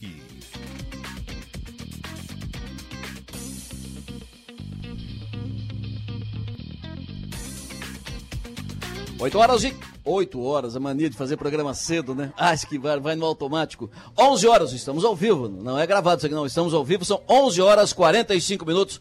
Calor aqui no Balneário Rincão, estamos aqui no Balneário Rincão, estamos aqui na estrutura da Unesc, aqui no Balneário Rincão, eh, fazendo um programa especial, Verão Saúde Unesc, falando do verão, falando das atividades da Unesc, falando nos planos, projetos para o ano 2023. Estamos no final de semana de início do Campeonato Catarinense. Começa o futebol amanhã. Amanhã o Criciúma começa sua caminhada para retomar a hegemonia do futebol catarinense. Nós estaremos com o Timaço no estádio Heriberto Wilson, com uma grande estrutura montada, equipe coordenada pelo Rafael Niero, que vai falar conosco em seguida para falar da expectativa, da preparação do time, da preparação da equipe. Mas antes eu quero voltar com o Renato Bastos, Uh, para falar um pouco mais, quero esticar um pouco essa conversa do IPARC antes de entrarmos na questão da estrutura física da, do campus da, da Unesc. Porque o IPARC tem como filhos tem o IPAT, Instituto de Pesquisas Ambientais Tecnológicas, o Instituto de Engenharia e Tecnologia, a Incubadora Tecnológica de Ideias e Negócios e o Instituto de Alimentos. Como é que isso funciona? Em separado? Junto?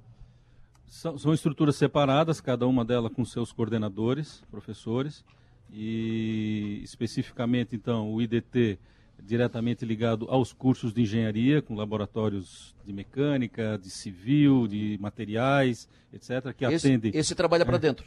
Trabalham para dentro e também eventualmente para fora, por exemplo, é, fazendo ensaios. Né? Qualquer obra da Caixa Econômica Federal exige, por exemplo, uma obra pública que é financiada pela Caixa, exige ensaios daqueles tubos, manilhas e tal, etc., se estão dentro das normas. Então nós fizemos esses ensaios pelo IDT, pelos ensaios pelo IDT. Certo. Isso é um exemplo só do que eu estou fazendo. Então Perfeito. nós temos uma série de outros.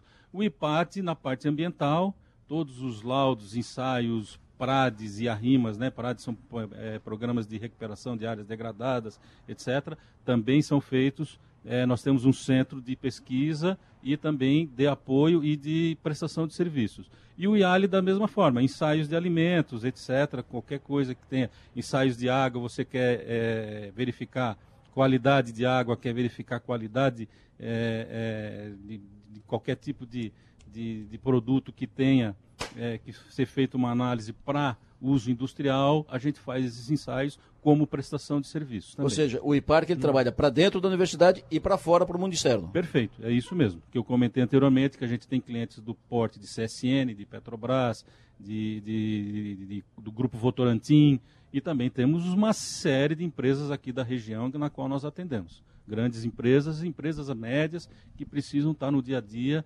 precisando de um laudo, precisando de algum tipo de ensaio, é, do, tanto do IPAT quanto de ALI ou mesmo do IDT. Perfeito. Esse é o papel de uma universidade comunitária, né, que além da, do, do, do ensino diploma, mensalidade. E, além disso, a universidade investe na tecnologia, na inovação, na pesquisa, uh, no, na relação comunitária. Esse é o papel de uma universidade comunitária muito bem cumprido. Perfeito. Alô, Rafael Niero, muito bom dia. Oi, Adelô, tudo bem? Bom dia, bom dia Cadê a todos. Tu tá hoje descansando a garganta para amanhã gritar muito perdi o contato com o, com o Rafael que está na estrada e tinha me avisado aqui, talvez caia a ligação, porque ele está na estrada e aí fica muito uh, instável a ligação. O, o Rafael vai se posicionar melhor para a gente conversar sobre a estreia do Criciúma amanhã no Campeonato Catarinense. Vamos ter uma estrutura forte montada no estádio Herberto Wilson, uma programação especial, vai ser uma ação importante. Maga, fique à vontade. Então, agora eu quero entrar no assunto das, da, da, da, expansão da universidade, da, da, questão estrutural mesmo, né? É, acho que o professor José Otávio, não sei quem consegue falar com a gente sobre isso, é o professor José Otávio. Professor, eu queria que o senhor falasse a respeito disso. O que, que tem previsto para 2023 nesse assunto? O que está previsto para expandir na Unesc no, nesse ano que está começando? Perfeito. Queria primeiramente agradecer o espaço né, e cumprimentar o Adelor, Magda, aos colegas que estão aqui né, nesse sábado bonito. Também dar um cumprimento especial a todos os colaboradores da Unesc, né, em torno de 1.500 pessoas, entre docentes, técnicos administrativos, né, e todos os ouvintes da Som Maior. Mas nós temos sim grandes desafios. A universidade ela tem se demonstrou nos últimos tempos uma expansão, internacionalizou. Isso aí se pode dizer que é uma capitaneado pela nossa reitora Luciane Sereta, né?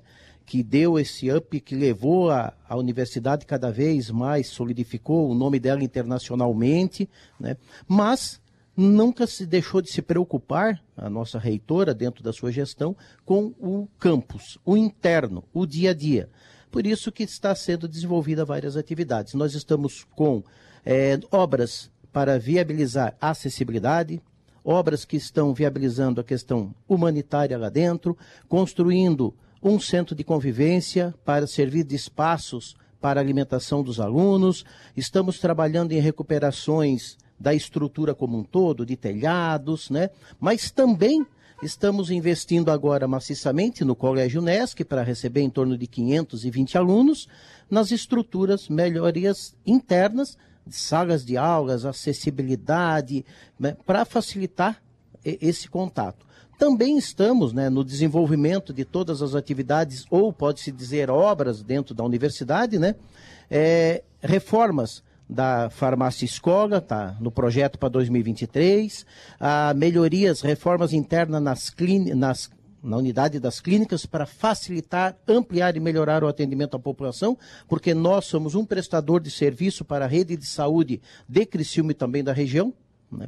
E também temos aí duas obras em, em andamento, que é a clínica de psicologia e a clínica de medicina, né? onde que na psicologia vai ampliar significativamente os espaços para os atendimentos, até porque nós temos hoje uma procura muito grande para os serviços de psicologia ofertados pela nossa universidade, mas também temos a, a construção da clínica de medicina, né, que também vai ser um espaço aonde vai ampliar o atendimento à população.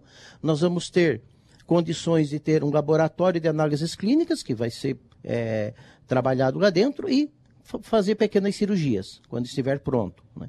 E temos outras obras na, no campus como um todo, todas elas para pensar na humanização, né? pensar no bem-estar, pensar no melhor. Também estamos com um projeto de investir em torno praticamente de 2 milhões em aquisições de novos computadores, porque nós vamos ter uma, um curso diferenciado, até o pessoal da a, a Grazi pode falar um pouco melhor. Nós vamos ter que investir, vamos melhorar toda essa infraestrutura, né? é, também de informática, porque hoje sem informática, sem melhores equipamentos, também não, se, não pode se trabalhar. Né?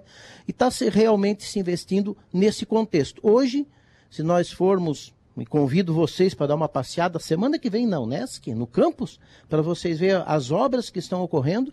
Elas estão um montante hoje de obras em andamento em torno de 10 milhões de reais. Uau. Recursos oriundos de emendas parlamentares, de apoio de, dos políticos da nossa região, que são muitíssimos engajados dentro da, dessa causa, UNESCO, de todos os partidos independentes, e também parte de, da, desses recursos também são com recursos próprios da, da universidade, sim, né? para que isso tudo tenha o quê? Um dia 17, ou no início das aulas, agora em fevereiro, né, os alunos sintam algo diferente dentro da universidade. É o início, né? O pontapé dentro do campus da comemoração dos 55 anos da nossa grande universidade. Professor José Otávio, que é o homem do dinheiro, né? É o, é o pró-reitor de administração e finanças, né? Nem tanto, nem é, tanto. É o homem que, por isso, ele fala com propriedade de tudo isso, das obras feitas, dos investimentos e tal, né? Ô Adelor, eu acho importante a gente destacar também o papel que a universidade teve, que a Unesc teve, é, na pandemia.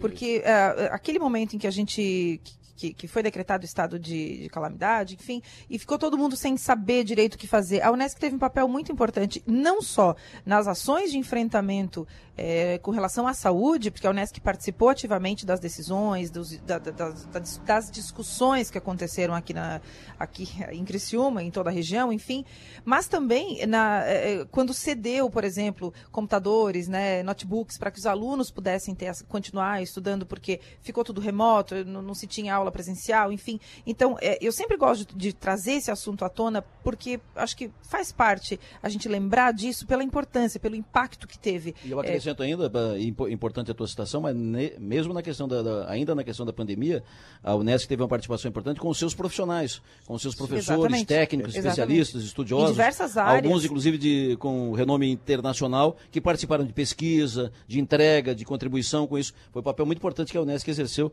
bem lembrado por ti. E agora eu quero ouvir da professora Grazi, então, a respeito disso que o professor José Otávio citou. Antes, é... do, antes da professora Grazi, me permita, uh, já vamos conversar. O Dalto, que está no, nos acompanhando, ele pediu o seguinte: uma pauta interessante para esse verão seria o andamento das obras e projetos do asfaltamento da rodovia litorânea. Uh, em que estágio está entre Araranguá e Jaguaruna. É evidente que é uma pauta para a gente tratar na sua maior. Mas já que estamos aqui, a Unesco tem algum envolvimento nessa questão da rodovia litorânea, Zé Não, no, no, primeiro momento não. não, mas o nosso parque, se for necessário, para fazer as colaborações para a construção do projeto, viabilidade do projeto, está disponível. Então, teve, mas teve envolvimento com o projeto da Via Rápida, de extensão da Via Rápida até o Balneário Rincão. Vocês têm informações sobre isso? Como é que está esse projeto? O projeto da Via Rápida, em princípio, está na mão do, do município do Rincão, que é o, vamos dizer, o padrinho do projeto, né? Claro. E junto ao DEINFRA, né? Perfeito. a gente não a Unesco, recebeu. A Unesco fez o projeto e entregou para o município que está se relacionando com o governo do estado. Fizemos algumas correções solicitadas e de lá para cá a gente então está com o trabalho entregue. Esse trabalho específico da rodovia litorânea nós não fomos contactados, mas eu posso te adiantar aqui, nós fomos contactados, tivemos uma conversa com o município de Balneário Gaivota, e Sombrio para um, se não me engano, segundo ou terceiro acesso de Gaivota à BR-101. Hum. Isso sim, já existe algumas conversas, mas depende ainda de eles levantarem recursos, emendas parlamentares, para que a gente possa fazer o estudo e viabilizar eh, esse projeto para aqueles dois municípios. Perfeito. Muito obrigado. Uh, então vamos com a. Fique à vontade, fale com a professora Graziela Lamboni, pró-reitora de ensino. Professora Graziela, o, o professor José Otávio citou é, a, sobre a ampliação né, na oferta de novos computadores e tudo mais. Queria ouvi-la sobre isso. Então, bom dia, Maga, bom dia, Delor, aos ouvintes, né, que estão alguns na beira da praia, outros em casa iniciando aí um processo de almoço, e um bom dia a todos os colegas aqui da Unesc que estão aqui juntos, tentando demonstrar um pouquinho para a comunidade o que, que é essa nossa Unesc, né, nossa de todos nós, de todos os ouvintes, né, da rádio. Então, é um prazer estar aqui com vocês.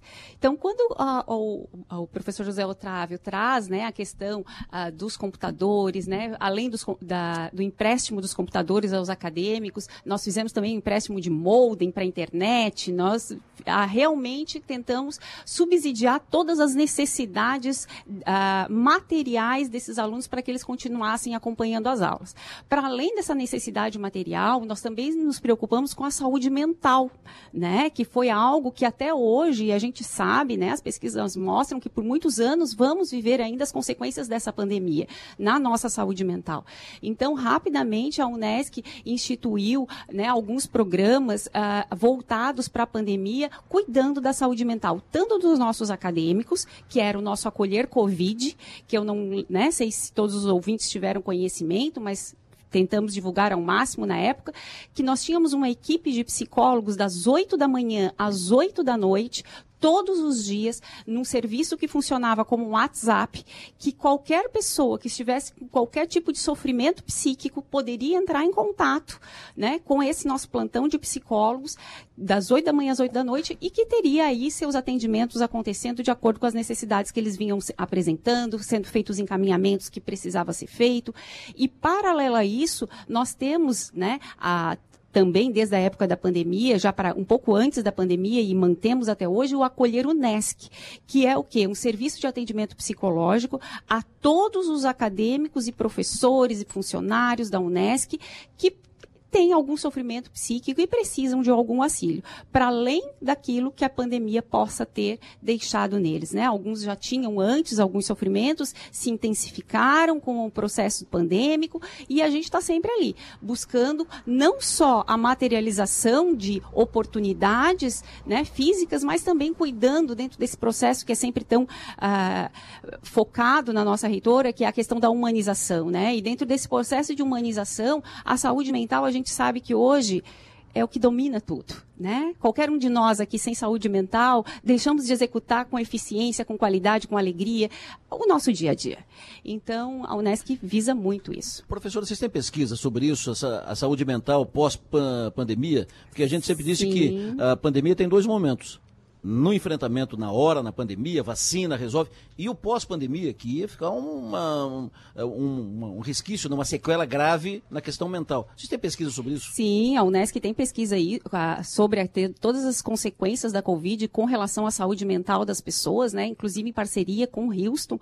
Né? A, a gente tem uma gama de setores que estão sendo investigados e hoje a gente sabe né, que o índice de depressão aumentou significativamente e não foi só uma depressão momentânea, né? Ela é uma depressão que ela está perdurando. As pessoas estão fragilizadas com o futuro, elas estão temerosas com o futuro. A ansiedade, ela disparou né, em níveis altíssimos, ah, além de outras doenças, né, como a gente tem agora ah, o início do funcionamento do ser pós-Covid na Unesc, que é um serviço de atendimento a pacientes pós-Covid com relação de questões pulmonares, psicológicas também, ah, cardíacas, porque as sequelas elas, elas ainda estão em desenvolvimento, né? E a gente está a cada momento descobrindo novas sequelas e sequelas duradouras, né? A memória das pessoas pessoas foi muito afetada com relação à Covid. Então, assim, os indicativos são grandes, são sérios, precisam continuar sendo investigados e a Unesc está sempre à frente, né, tentando auxiliar toda a comunidade com relação a isso. E a saúde mental a gente tem também como nosso carro-chefe para tudo isso. A senhora é pró-reitora de ensino.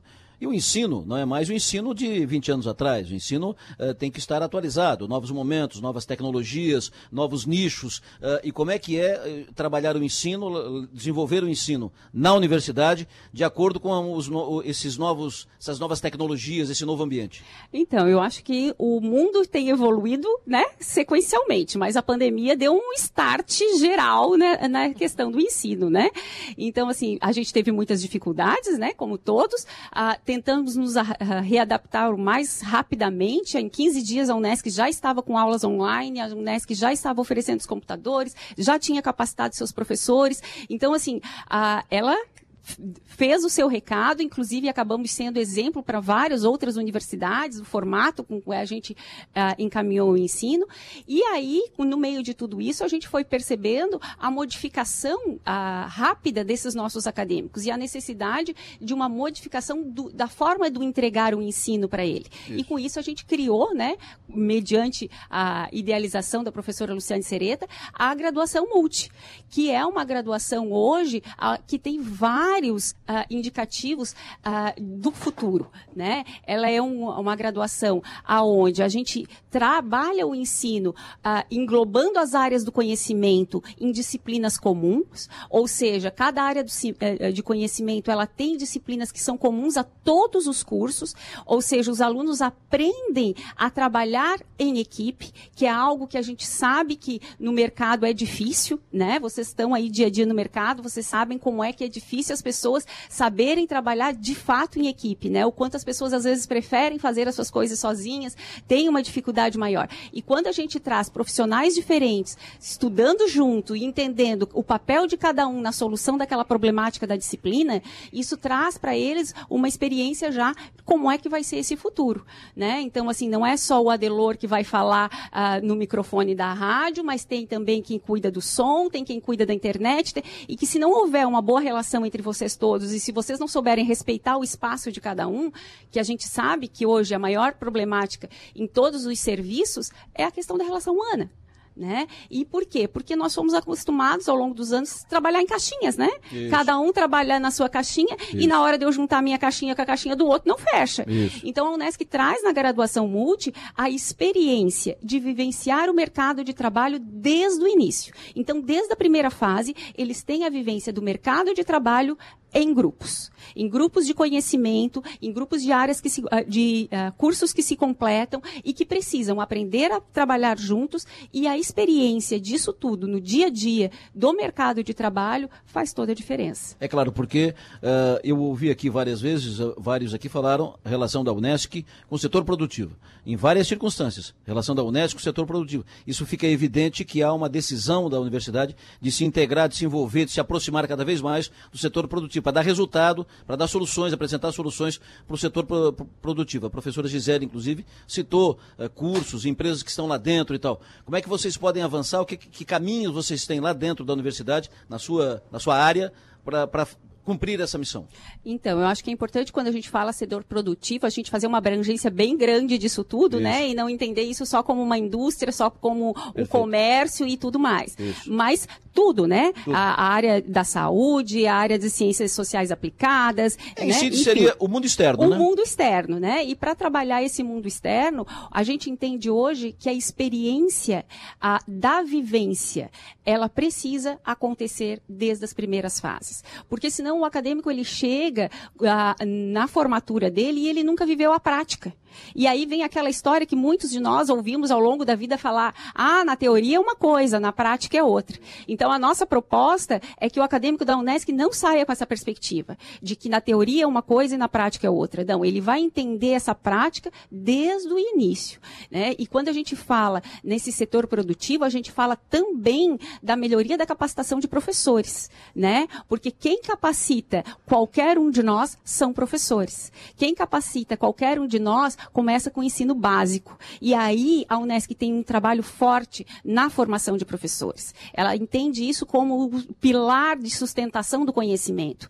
Por isso temos o Colégio Unesc, né? Que aí a cada ano tem ampliado o seu número de alunos em função da qualidade que ele vem ofertando de ensino para esses alunos. Né? Novos alunos vão buscando porque temos mostrado a qualidade dele. Então, eu acho que essa experiência voltada para a, a para o dia a dia da profissão que cada um escolhe, para a formação de professores e por uma integração geral desses uh, professores que temos e acadêmicos, vai fazer a grande diferença da Unesc. A senhora vai no jogo do Cristiano amanhã? Não estava pensando, mas. Renato, não dá saudade, Renato? O Renato foi presidente do conselho do, do Criciúma há muito tempo. Não dá saudade de estar lá agora, nesse momento tão, tão vitorioso, tão vencedor, tão próspero do Criciúma? A gente, como torcedor, fica contente, né? Eu torço muito por, pelo Vilmar Guedes, claro, pelo Criciúma como todo, pelo Vilmar. É, ele me telefonou, me convidando para fazer parte da gestão. Eu disse, não, agora eu estou começando a Unesc, eu não posso pegar o Criciúma agora, não, não tem como. E, e, de novo, né, é, eu acho que é uma nova fase. Eu participei lá atrás de uma outra fase também de reconstrução do Criciúma. Né, as pessoas até esquecem um pouco, 2009, a coisa estava bem difícil também na época. Isso. Foi feito um trabalho também diferente e se tomou um outro caminho ao, ao, no, nesse, ao, no meio tempo, né? E de novo, estamos contentes, estamos felizes acompanhando de perto o nosso Tigre aí. É uma nova boa... equipe do Timaço aí, né? É uma nova boa fase, né? Uma nova boa fase. São ciclos. Isso. O, ainda mais em esporte, ainda mais em futebol profissional. O Adelor, então, então, é bom só acrescentar Fala, Zé. que o Criciúma é um case de sucesso. Hum, mas grande. A Unesco é, é um case de sucesso. Isso. E nós acreditamos que tem muitos coisas a serem descobertas para virar case de sucesso com a nossa universidade expandindo, como ela está expandida e fazendo essa diferença que a nossa pró-reitora de ensino acabou de, de falar. São duas boas marcas da cidade. Duas marcas que valorizam a cidade e engrandecem a cidade. O Criciúma, o Tigre e a nossa universidade. Falando em Tigre, Rafael Niero, concentrado, Rafael? O time está pronto, o timaço para jogar a partir de amanhã? Já, já estamos em concentração desde sexta já, né, Adelô? Desde a quinta, na verdade, quando apresentamos o, o timaço, a nova formatação para 2023, mas todo mundo preparado, ansioso para a estreia do Criciúma aí do domingo. Cuida dessa garganta, meu. Quero, quero que tu escuta, escutar tu gritar Lohan! Gol!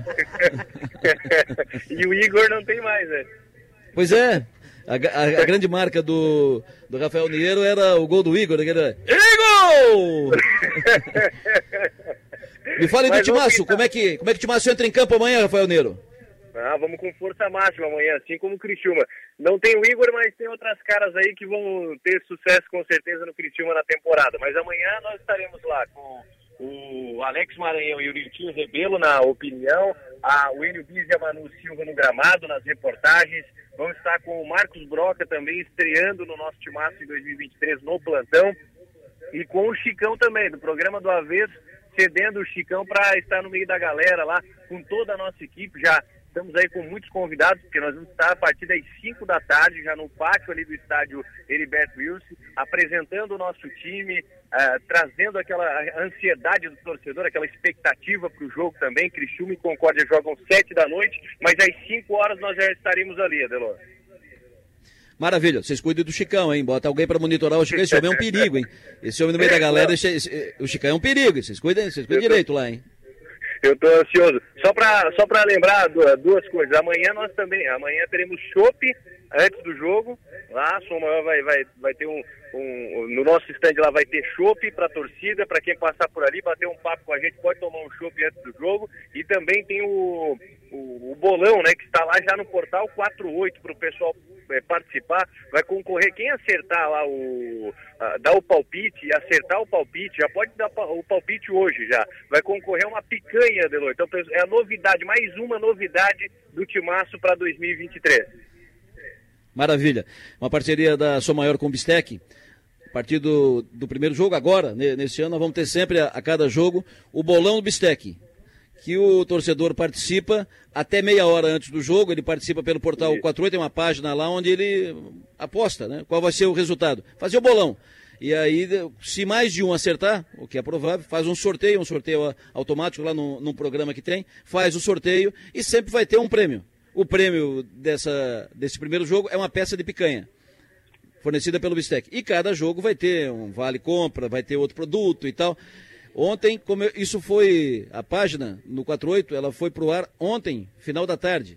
À noite já tinha um mundo de gente um mundo de gente participando. Conversei agora aqui, chegando no Rincão, conversei com o Wagner Gislandi, que é o diretor de marketing do, do Bistec, e ele impressionado com o número de participantes. Vai ser um sucesso, é mais uma alternativa que a São Maior coloca, uma, uma novidade no timaço para a cobertura do Campeonato Catarinense, para a cobertura da caminhada do Criciúma nesse ano 2023. Rafael, descansa a voz, fala pouco uh, e até amanhã. Já estou concentrado aqui. Tem mais uma novidade, Adelor? Ah. Tem mais? Tilma vai estrear um uniforme novo domingo, hein? Também novidade. É mesmo? É. Então, novidade. Alex Maranhão, Niltinho Ribeiro, fixo agora, os dois. E dois comentaristas na, na jornada, Alex e Nilton. Muita gente tem me perguntado, e o Nassif saiu? Não, o Nassif continua, imagina, o Nassif é o líder da, da nossa equipe, Nassif é a nossa referência, mas o Nassif eh, não quer mais o compromisso de estar a todos os jogos na cabine. Então ele vai de vez em quando, amanhã ele vai estar conosco, e ele vai de vez em quando, estará sempre conosco, nosso comentarista, participa comigo do, no programa de manhã cedo, participa do, do Sou Maior Esportes, estará sempre conosco, mas sem agora esse compromisso de todos os jogos. Então nós teremos uh, dois comentaristas na jornada, o Niltinho e o Alex Maranhão, que é um craque, foi craque no campo até pouco tempo e agora está conosco, temos o privilégio de tê-lo conosco na nossa equipe do, do Timaço. Tem o Chicão amanhã, tem a Picanha, uh, tem nova camisa do Criciúma, vai ser um sucesso. Abraço. Fechou. E tem o retorno, fala, do, falando em picanha, do Zé Colmeia amanhã também, né? Volta das férias. Zé Colmeia, Zé Picanha. E tem a Unesca na camisa do Criciúma também. É isso aí. Falou, meu. Fechou, abraço, Adelon, um abraço a todos e até amanhã, a partir das 5 horas, com o Timaço Som Maior no 100,7 e no Minuto a Minuto do Portal 48 também. Um abraço a todos e bom final de semana. Tamo junto. Maga Estopassoli. Voltamos à normalidade. José Delor Lessa, o senhor sabia que a Eu? Unesc também tem uma escola técnica? Uma escola técnica. Uma escola técnica. E sobre isso eu falo com o professor Aron Fabri, que é o coordenador da Unesc Tech, para contar para a gente o que, que, tem lá de curso técnico na escola técnica isso da Unesc. mesmo. Bom dia, Delor, bom dia, Maga, bom dia a todos os meus colegas aqui, os ouvintes da Som Maior. E eu estava ouvindo, estava falando sobre pandemia e nós iniciamos no meio da pandemia. Dia 2 de setembro de 2020, nós estávamos iniciando a escola técnica que é uma modalidade de ensino, é um diferencial hoje da nossa Unesc, né? Porque nós não, não, não tínhamos, nós tínhamos outras instituições na região e resolvemos aliar né, a professora Luciane Sereta, idealizadora desse projeto. É, então, iniciamos as nossas atividades no meio da pandemia, né, com 21 cursos técnicos, né? Então começamos aí com, com esse diferencial. Cita alguns para gente, professor. Nós temos segurança do trabalho, administração, uh, nós temos agora em 2022 lançamos o técnico em enfermagem, nós temos necropsia, saúde bucal, análises clínicas, a, diretor, a podologia, a massoterapia, a diretora está aqui me ajudando. Nós temos muitos cursos. E um dos grandes diferenciais dos cursos técnicos que eu gosto de falar é que ele faz o. Ele é o DNA da universidade, ele atende a comunidade. Né? Então, e eu, eu faço uma tem dois cursos muito especiais que fazem isso, que é a podologia e a massoterapia. A podologia atende toda semana a comunidade lá nas clínicas integradas, né? Totalmente gratuito, né? São aulas práticas em que a gente atende né, as patologias, enfim, e as demandas da, da comunidade. E a massoterapia também, que nós atendemos todos os semestres, a gente é, desenvolve um, um evento em que é, é, é atendido a comunidade, também totalmente gratuito. Né, para toda a comunidade. Inclusive, ontem nós estávamos aqui no container é, da massoterapia, com a massoterapia, também estaremos. Vai ter de novo, que daí a gente vem de novo. Então, estaremos no Beach Tênis dia 28, o dia inteiro aqui na Praia do Rincão, é, de, no período manhã e tarde, com a massoterapia para atender o pessoal da, do evento. Professor, qual é a taxa Deixa de... eu só registrar aqui uma, um cumprimento. Patrick Cardoso, conhece ou não? Eu, eu acho que é aluno. Não, não é? vai se apanhar em casa. Opa, bom dia, orgulhoso ver meu primo querido Aron falar aí na sua maior, primo. merece muito. Manda um abraço a ele, Adelor. Patrick, um abraço. é muita gente, é muita gente. São muitos família alunos, grande. A família é grande. Claro. Tudo certo. Abraço. Abraço entregue. Professor, é, pelos cursos que o senhor citou, a...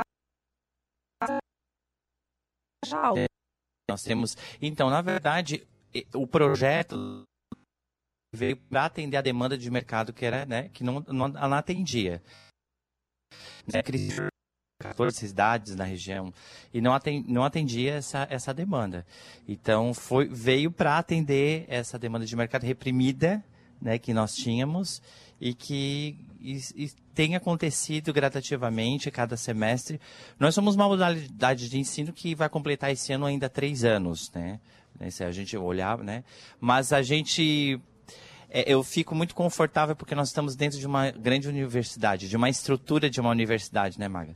E aí isso é sensacional. A gente tem laboratórios da universidade, nós temos uma estrutura, os professores da nossa universidade. A gente falou aqui sobre atender a, a, a, as demandas da, da comunidade e tudo mais, é de forma gratuita. Sim. Como que as pessoas podem ter acesso aos serviços que são oferecidos pelos cursos da, da escola técnica. Como é que faz? Como é que é o caminho para isso?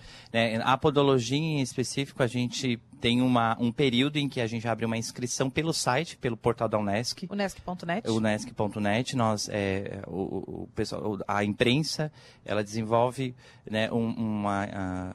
Um, ela coloca no site onde as pessoas podem fazer a inscrição né? Um período, geralmente entre abril, começam as inscrições, e aí, né, geralmente os atendimentos são entre segundas e terças-feiras, os atendimentos à comunidade no período vespertino. Muito bem. Adelor, quem, Pois não? Pois não? Fica à vontade. tô, tô, muito à vontade aqui, você está vendo, vendo, né? É, quem também está com a gente é a diretora do Colégio Nesc, a professora Maiara Cascais. O Colégio Nesc que está passando por ampliação também, né, professora? Como é que está tudo isso lá? Bom dia a todos, bom dia Alessa, bom dia Maga. O colégio está um verdadeiro canteiro de obras, maravilhoso. Pronto para no dia 13 de fevereiro atender os nossos mais de 520 alunos já matriculados. Estamos fazendo muitas reformas estruturais. Nosso... Quantos alunos está o Colégio Nesc? 520. Boa. E crescendo. Quantos anos está o Colégio Nesc? O Colégio Nesc fez 30 anos em 2022. Comemoramos Maravilha. 31 anos neste ano com grandes novidades. Além da reforma estrutural, nosso pátio está sendo reformado, estrutura de secretaria, salas de aula. Nós temos dois grandes novos parceiros esse ano que vem somar aquilo que o Colégio Nesc faz de melhor, que é o DNA da nossa universidade comunitária. Então, estamos inserindo, junto com a RoboMind, o processo de robótica do primeiro ao nono ano. Isso que a professora, Gra, a professora Grazi e a professora Gi falaram, que é trabalhar na solução de problemas, trabalhar em equipes, resolução é, próxima né, de conflitos, resolução de atividades, usando conhecimento, é isso que a robótica vai trazer para o Colégio Nesc. Desde o primeirinho, nossos alunos com seis anos de idade já estarão montando seus próprios robôs, montando a sua própria programação, tecnologia associada a soluções criadas, né, para solucionar problemas que eles vão desenvolver. Nós vamos usar as ODS dentro da sala de aula para solução de problema. Assim a gente forma, né, esse ser humano integral aí que é super importante nessa sociedade em que a gente vive. Além da robótica, Delor, nós vamos iniciar um programa de educação socioemocional que coaduna com a nossa graduação multi, em parceria com a Escola da Inteligência, que é assinada pelo Dr. Augusto Cury. Então, Colégio Nesc 2023, só novidades maravilhosas para atender cada vez melhor os nossos alunos que entram com seis aninhos e só saem depois do pós-doutorado. que maravilha. Você falou na, na graduação multi e eu quero chamar a Ioná, e a professora Grazi também pode falar, mas eu, eu queria também ouvir a, a Ioná, assessora da Pró-Reitoria de, de Ensino, professora Ioná Vieira Besbirolo. Bom dia. Bom dia, Delor. Bom dia, Maga, todos os ouvintes e aos colegas né, dessa manhã de sábado. Então, nosso projeto de inovação curricular e pedagógica é a graduação multi. Isso. Hoje nós fortalecemos a formação de excelência que a Unesc já vem é, ofertando há 55 anos, né? Na mesma linha que todos os colegas aqui já falaram, a nossa universidade comunitária. Na graduação multi, é, acontece uma inovação curricular e pedagógica. A inovação curricular, nós estamos indo para a terceira fase, que diz mais respeito aos instrumentos que a gente utiliza no processo de ensinar e aprender. E a inovação pedagógica, ela permeia todas as fases de todos os cursos da universidade, é uma mudança de paradigma, de uma educação é, voltada para a transmissão, mudar para uma educação para a construção né, do, do ensino e da aprendizagem. Então, é mesmo uma mudança de paradigma. Como que a gente embasa isso? Com a experiência das, é, do extramuro da universidade, como todos já colocaram, né? Nós, então, temos hoje o aprendizado, o ensinar e o aprender, ele pautado na experiência, nos casos concretos da realidade, buscando realmente as soluções. E com isso, nós entendemos que fortalecemos a autonomia desse estudante e também o protagonismo do estudante, que é exigido hoje no exercício da profissão, né? Como a Grazi também já colocou anteriormente, esse trabalho multidisciplinar e interdisciplinar. Para isso, a gente trabalha fortemente na formação dos professores, com a nossa formação permanente de professores durante todo o ano. E também, é, nessa formação de professores, a gente trabalha com as competências, como a professora Gisele falou, né? A competência como a capacidade de mobilizar conhecimentos, habilidades e atitudes. Então, é muito importante conhecer, é muito importante estudar, mas também é muito importante saber fazer e saber ser, né? Nessa questão mais atitudinal e também afetiva do nosso dia a dia, das nossas relações no trabalho. E isso tem tudo a ver com o processo de ensinar e de aprender. Para que a gente possa é, fortalecer cada vez mais essa formação dos professores, nós oferecemos também, iniciamos agora no segundo semestre, as comunidades de aprendizagem. Então, nós temos grupos de professores que se reúnem interessados em discutir mais, em eh, fortalecer né, os seus conhecimentos em relação à avaliação no ensino superior, à docência do ensino superior e às metodologias e estratégias efetivas de aprendizagem do ensino superior. Tudo isso para continuar oferecendo é, uma formação é, de qualidade na Unesc, né? Então, todas as pessoas que é, concluíram o ensino médio, elas podem é, vir procurar um curso da Unesc, que nós temos esse curso para oferecer com muita qualidade. Todos podem, porque nós temos muitas oportunidades de bolsa, inclusive, né? Então, não pense que você não pode entrar na Unesc. Você pode sim, é possível para todos. Perfeito. Inclusive, esse, esse dado é importante. Quem aqui tem mais informações sobre bolsas? Quem pode falar de bolsas? Grazi? Então, nós temos várias bolsas que são ofertadas durante todos os semestres, né? E a gente começa com a nossa bolsa da Unesc mesmo, né? A nossa Unesc, e que o acadêmico chega lá, ele vai passar por uma avaliação com o assistente social. Nós temos as assistentes sociais que vão fazer uma entrevista com esses acadêmicos, vão fazer todo um levantamento documental e ver quais são as necessidades deles. Logo no início do semestre, a gente abre as inscrições do Uniedu, né? Ah, no semestre passado, nós tivemos quase 2 mil alunos que conseguiram, de alguma forma, algum percentual em bolsas.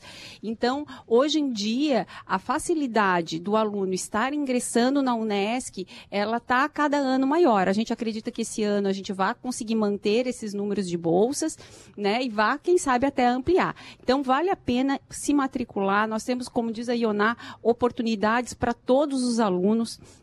A gente tem desde o curso 43 cursos, agora vamos para 44 cursos presenciais com o curso de sistemas de informação que está iniciando agora, a primeira turma em fevereiro. Então são 44 cursos presenciais, mais 18 cursos em EAD. Então tem para todos. E a oportunidade da Bolsa, a Unesc é extremamente flexível, né? Nós temos um bom pró-reitor de finanças que tem um coração muito bom, que ajuda a organizar tudo. Além de, disso, a gente né, tem uma Bolsa de Equidade Racial, que nesse último semestre entrou 155 a, a pessoas negras, né? E acho que foi 154 negros e um indígena. A, a equidade racial é para negros, pardos e indígenas. E nós tivemos 154 negros e um indígena que entrou com bolsas né, de 100% totalmente gratuita. E são programas que a gente vai estar tá sempre mantendo, né? Porque o intuito é melhorar a, a, a, o conhecimento da nossa região a partir das transformações que a universidade pode contribuir. Perfeito. Iona? Pois não, Iona. Então, eu gostaria de dizer que em relação às bolsas, nós temos o 20% para os ingressantes. Então, todos que chegarem na nossa central de atendimento ao estudante, a Sentac, é, já vai contar com 20% na sua matrícula né, e para o seu curso. E, além disso, a Unesc tem um trabalho na Sentac muito interessante com as assistentes sociais, que é quando a pessoa pensa assim, ah, eu não vou porque eu não tenho como pagar, ou eu não sei se eu per pertenço ao perfil que vai conseguir uma bolsa do UNEDU. O que, que ela pode fazer? Pode ir na Sentac, solicitar uma entrevista com a assistente social e ela faz uma simulação do perfil. E aí a assistente social já vai dizer, olha, você tem perfil para é, ganhar bolsa do Unedu, aproximadamente tantos por cento, alguma coisa nesse sentido. Ótimo. Então, é muito interessante porque ela não vai é, ter nenhum desembolso, ela vai lá para fazer uma, para solicitar uma simulação. Maravilha. E aí ela entra na nossa graduação multi, que é especial. E vale, vale, lembrar que o Colégio Nesc também está com bolsas. Com hum. nossa bolsa aberto até dia 17. Documentação também levar na Sentac. São bolsas de 50% e 100%. Então, só é acessar lá o Nesc.net, buscar o edital e entregar a documentação na Sentac. E tem um outro detalhe com relação aos cursos técnicos, né, professora, que a gente acabou não falando antes, mas que é muito importante que a gente volte ao assunto Como é que funciona? É, o aluno ele pode, ele precisa terminar o ensino, ensino médio para fazer um curso técnico ou não precisa? Essa é uma grande novidade da Unesc Tech. Mas deixa eu só voltar com a, com a Grazi, para a Grazi completar essa questão de, de bolsa, tem mais uma, uma informação isso, adicional, Grazi. Isso, é. Então, nós temos também, para o aluno que ele entra na universidade, como somos uma universidade, trabalhamos pesquisa, ensino e extensão, nós temos as bolsas de artigo 170, que estão a, né, a, vinculadas ao governo do Estado, que vai promover mensalmente uma bolsa para esse acadêmico auxiliar no estudo dele. Para isso, a gente tem as bolsas de PIC também, né? Tem o PIC, o PIC as bolsas de extensão, reingresso. Aluno que, que vai reingressar na universidade, ele tem 30% de desconto. Alunos é, de segunda graduação, alunos que, que Aham, uhum, o reingresso também, né? Ah, o aluno que trancou e vai retornar, ele também consegue desconto. Alunos com mais de 45 anos. Então, assim, são várias oportunidades que a gente tem de bolsa dentro da universidade. O que a Ioná estava dizendo antes, eu acho que é muito importante. Às vezes as pessoas olham para a Unesc e veem a dimensão que a Unesc tem, né? Uma coisa gigante, com uma qualidade fantástica. E às vezes pensam assim, ah, não, mas isso não é para mim. A Unesc é para todos, porque a Unesc é de todos. Então, ela é de todos e sempre haverá uma forma de organizarmos a sua grade e a sua estrutura curricular para que você tenha acesso a ela. Não pense que a Unesc não é sua, porque ela é. Maravilha. Maga? Não, e, e, tudo isso de bolsa, aguardando a lei, a lei do governador Jorginho Melo, prometida em campanha, que é a universidade essa... gratuita, né? Exatamente, tá, ainda temos está agendado para o segundo, início do segundo semestre, semestre deste ano. Segundo agosto, semestre. agosto de 2023. Mas até lá temos muitas pois é. oportunidades, é. matrículas abertas. Não precisa esperar até agosto de 2023, né? Dá claro. para ir antes. Sim. Professora Maiara, professor Aron. Eu gostaria de falar da modalidade que nós temos hoje dos cursos técnicos. Então, hoje nós temos o subsequente, que você perguntou, né? Então, na verdade, o aluno que encerrou, né, finalizou o ensino médio, que hoje é a nossa realidade, e este ano nós iniciamos com concomitante. Então, o aluno ele faz junto com o ensino médio, com a segunda série do ensino médio. E o aluno UNESC, ele tem 70% de desconto no curso técnico. Isso Ou é bem seja, importante. Só não, não, não vai estudar boa. quem não quiser mesmo. Só né? não vai estudar numa e, universidade de boa qualidade, exatamente, né? Exatamente. Adelor. Sim, senhora. E, e, ouvindo todo mundo falar aqui, ah. pegando as Eu nuances... quero só dizer o seguinte, não sei de onde vem, não sei de onde está vindo, mas está vindo um cheiro de churrasco aqui. É verdade. Que, assim como aquele cheiro de pirita invadia as narinas, esse cheiro de churrasco está invadindo aqui as narinas e vai, não vamos ficar impossibilitados de continuar esse negócio aqui, porque daqui a pouco vai ficar. Bom, Vai. Não, então, então tá, então vou, vou ser breve. Mas eu queria dizer o seguinte: ouvindo a fala de cada, um das, cada uma das pessoas que participou com a gente hoje, é, tem uma Unesc para cada pessoa, você vê, né? É, para os estudantes, para quem está começando, para quem já está no meio do caminho, para as empresas, para as empresas que estão começando, para as grandes empresas, enfim, tem Unesc para todo mundo. Maravilha. É sempre bom estar com todos da, da Unesc, é sempre bom falar da, da Unesc. Eu tenho um casamento com a Unesc desde 1977, quando eu vim para cá e acessei a, a universidade, e tenho o maior orgulho de de toda a vida voltar na universidade e ver a cada dia que eu, que eu volto lá, ela está um pouquinho maior. Ela cresceu um pouco e ela amplia. E é muito, muito bom quando falou aqui o professor José Otávio de que a, a Unesc é uma das marcas importantes, é um case de sucesso, é uma das marcas importantes que projeta bem a cidade de Criciúma e presta um grande serviço a toda a comunidade. Além do ensino, uh, oferta projetos, garante apoio para os municípios, para a iniciativa privada, para as empresas, para o cidadão, apoio para as pessoas mais necessitadas, pessoas carentes, apoio com advocacia, com saúde.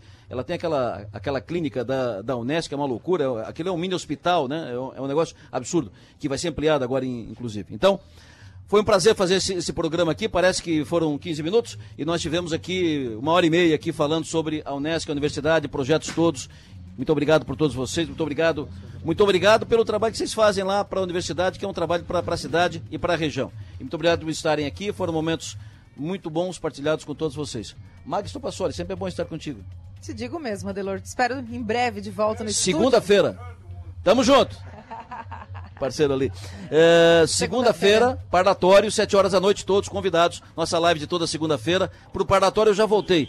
Para o ar na, na Sou Maior, pro ar na, na Som Maior, no, no meu programa de manhã cedo na Som Maior. Volto no dia 24. Ia ser só dia, seria só dia primeiro, mas já me anteciparam. Volto dia 24 dia 20, tá, bom, tá bom, tá bom, tá bom. Muito obrigado por estar aqui com, com vocês. Nós que agradecemos. A Unesc está com matrículas abertas. Como disse a Maga, há uma Unesc para cada pessoa, né? Então venha, faça, aproveite essa oportunidade até dia 17 de março, que vai haver sim a Unesc que você precisa. Esse foi o Verão Saúde Unesc, neste sábado. Muito obrigado pela audiência de todos vocês. Quem não veio pro Rincão, que venha, que tá uma loucura. Maravilhoso sábado aqui no Balneário Rincão. Muito obrigado pela audiência de todos vocês. Na sequência da programação, eu vou continuar. Só que agora gravado, você vai acompanhar mais um Nomes e Marcas, um dos programas que foram pro ar nesse ano 2022. Um, mais uma reprise. Volto com os programas inéditos no início do mês de fevereiro. Boa no, bom, bom dia. Boa tarde já, né? Já são 12 12 e 32 Então, muito boa tarde a todos vocês. Ótimo final de semana. Boa estreia pro Tigre amanhã. Um ótimo almoço a todos. Tamo junto.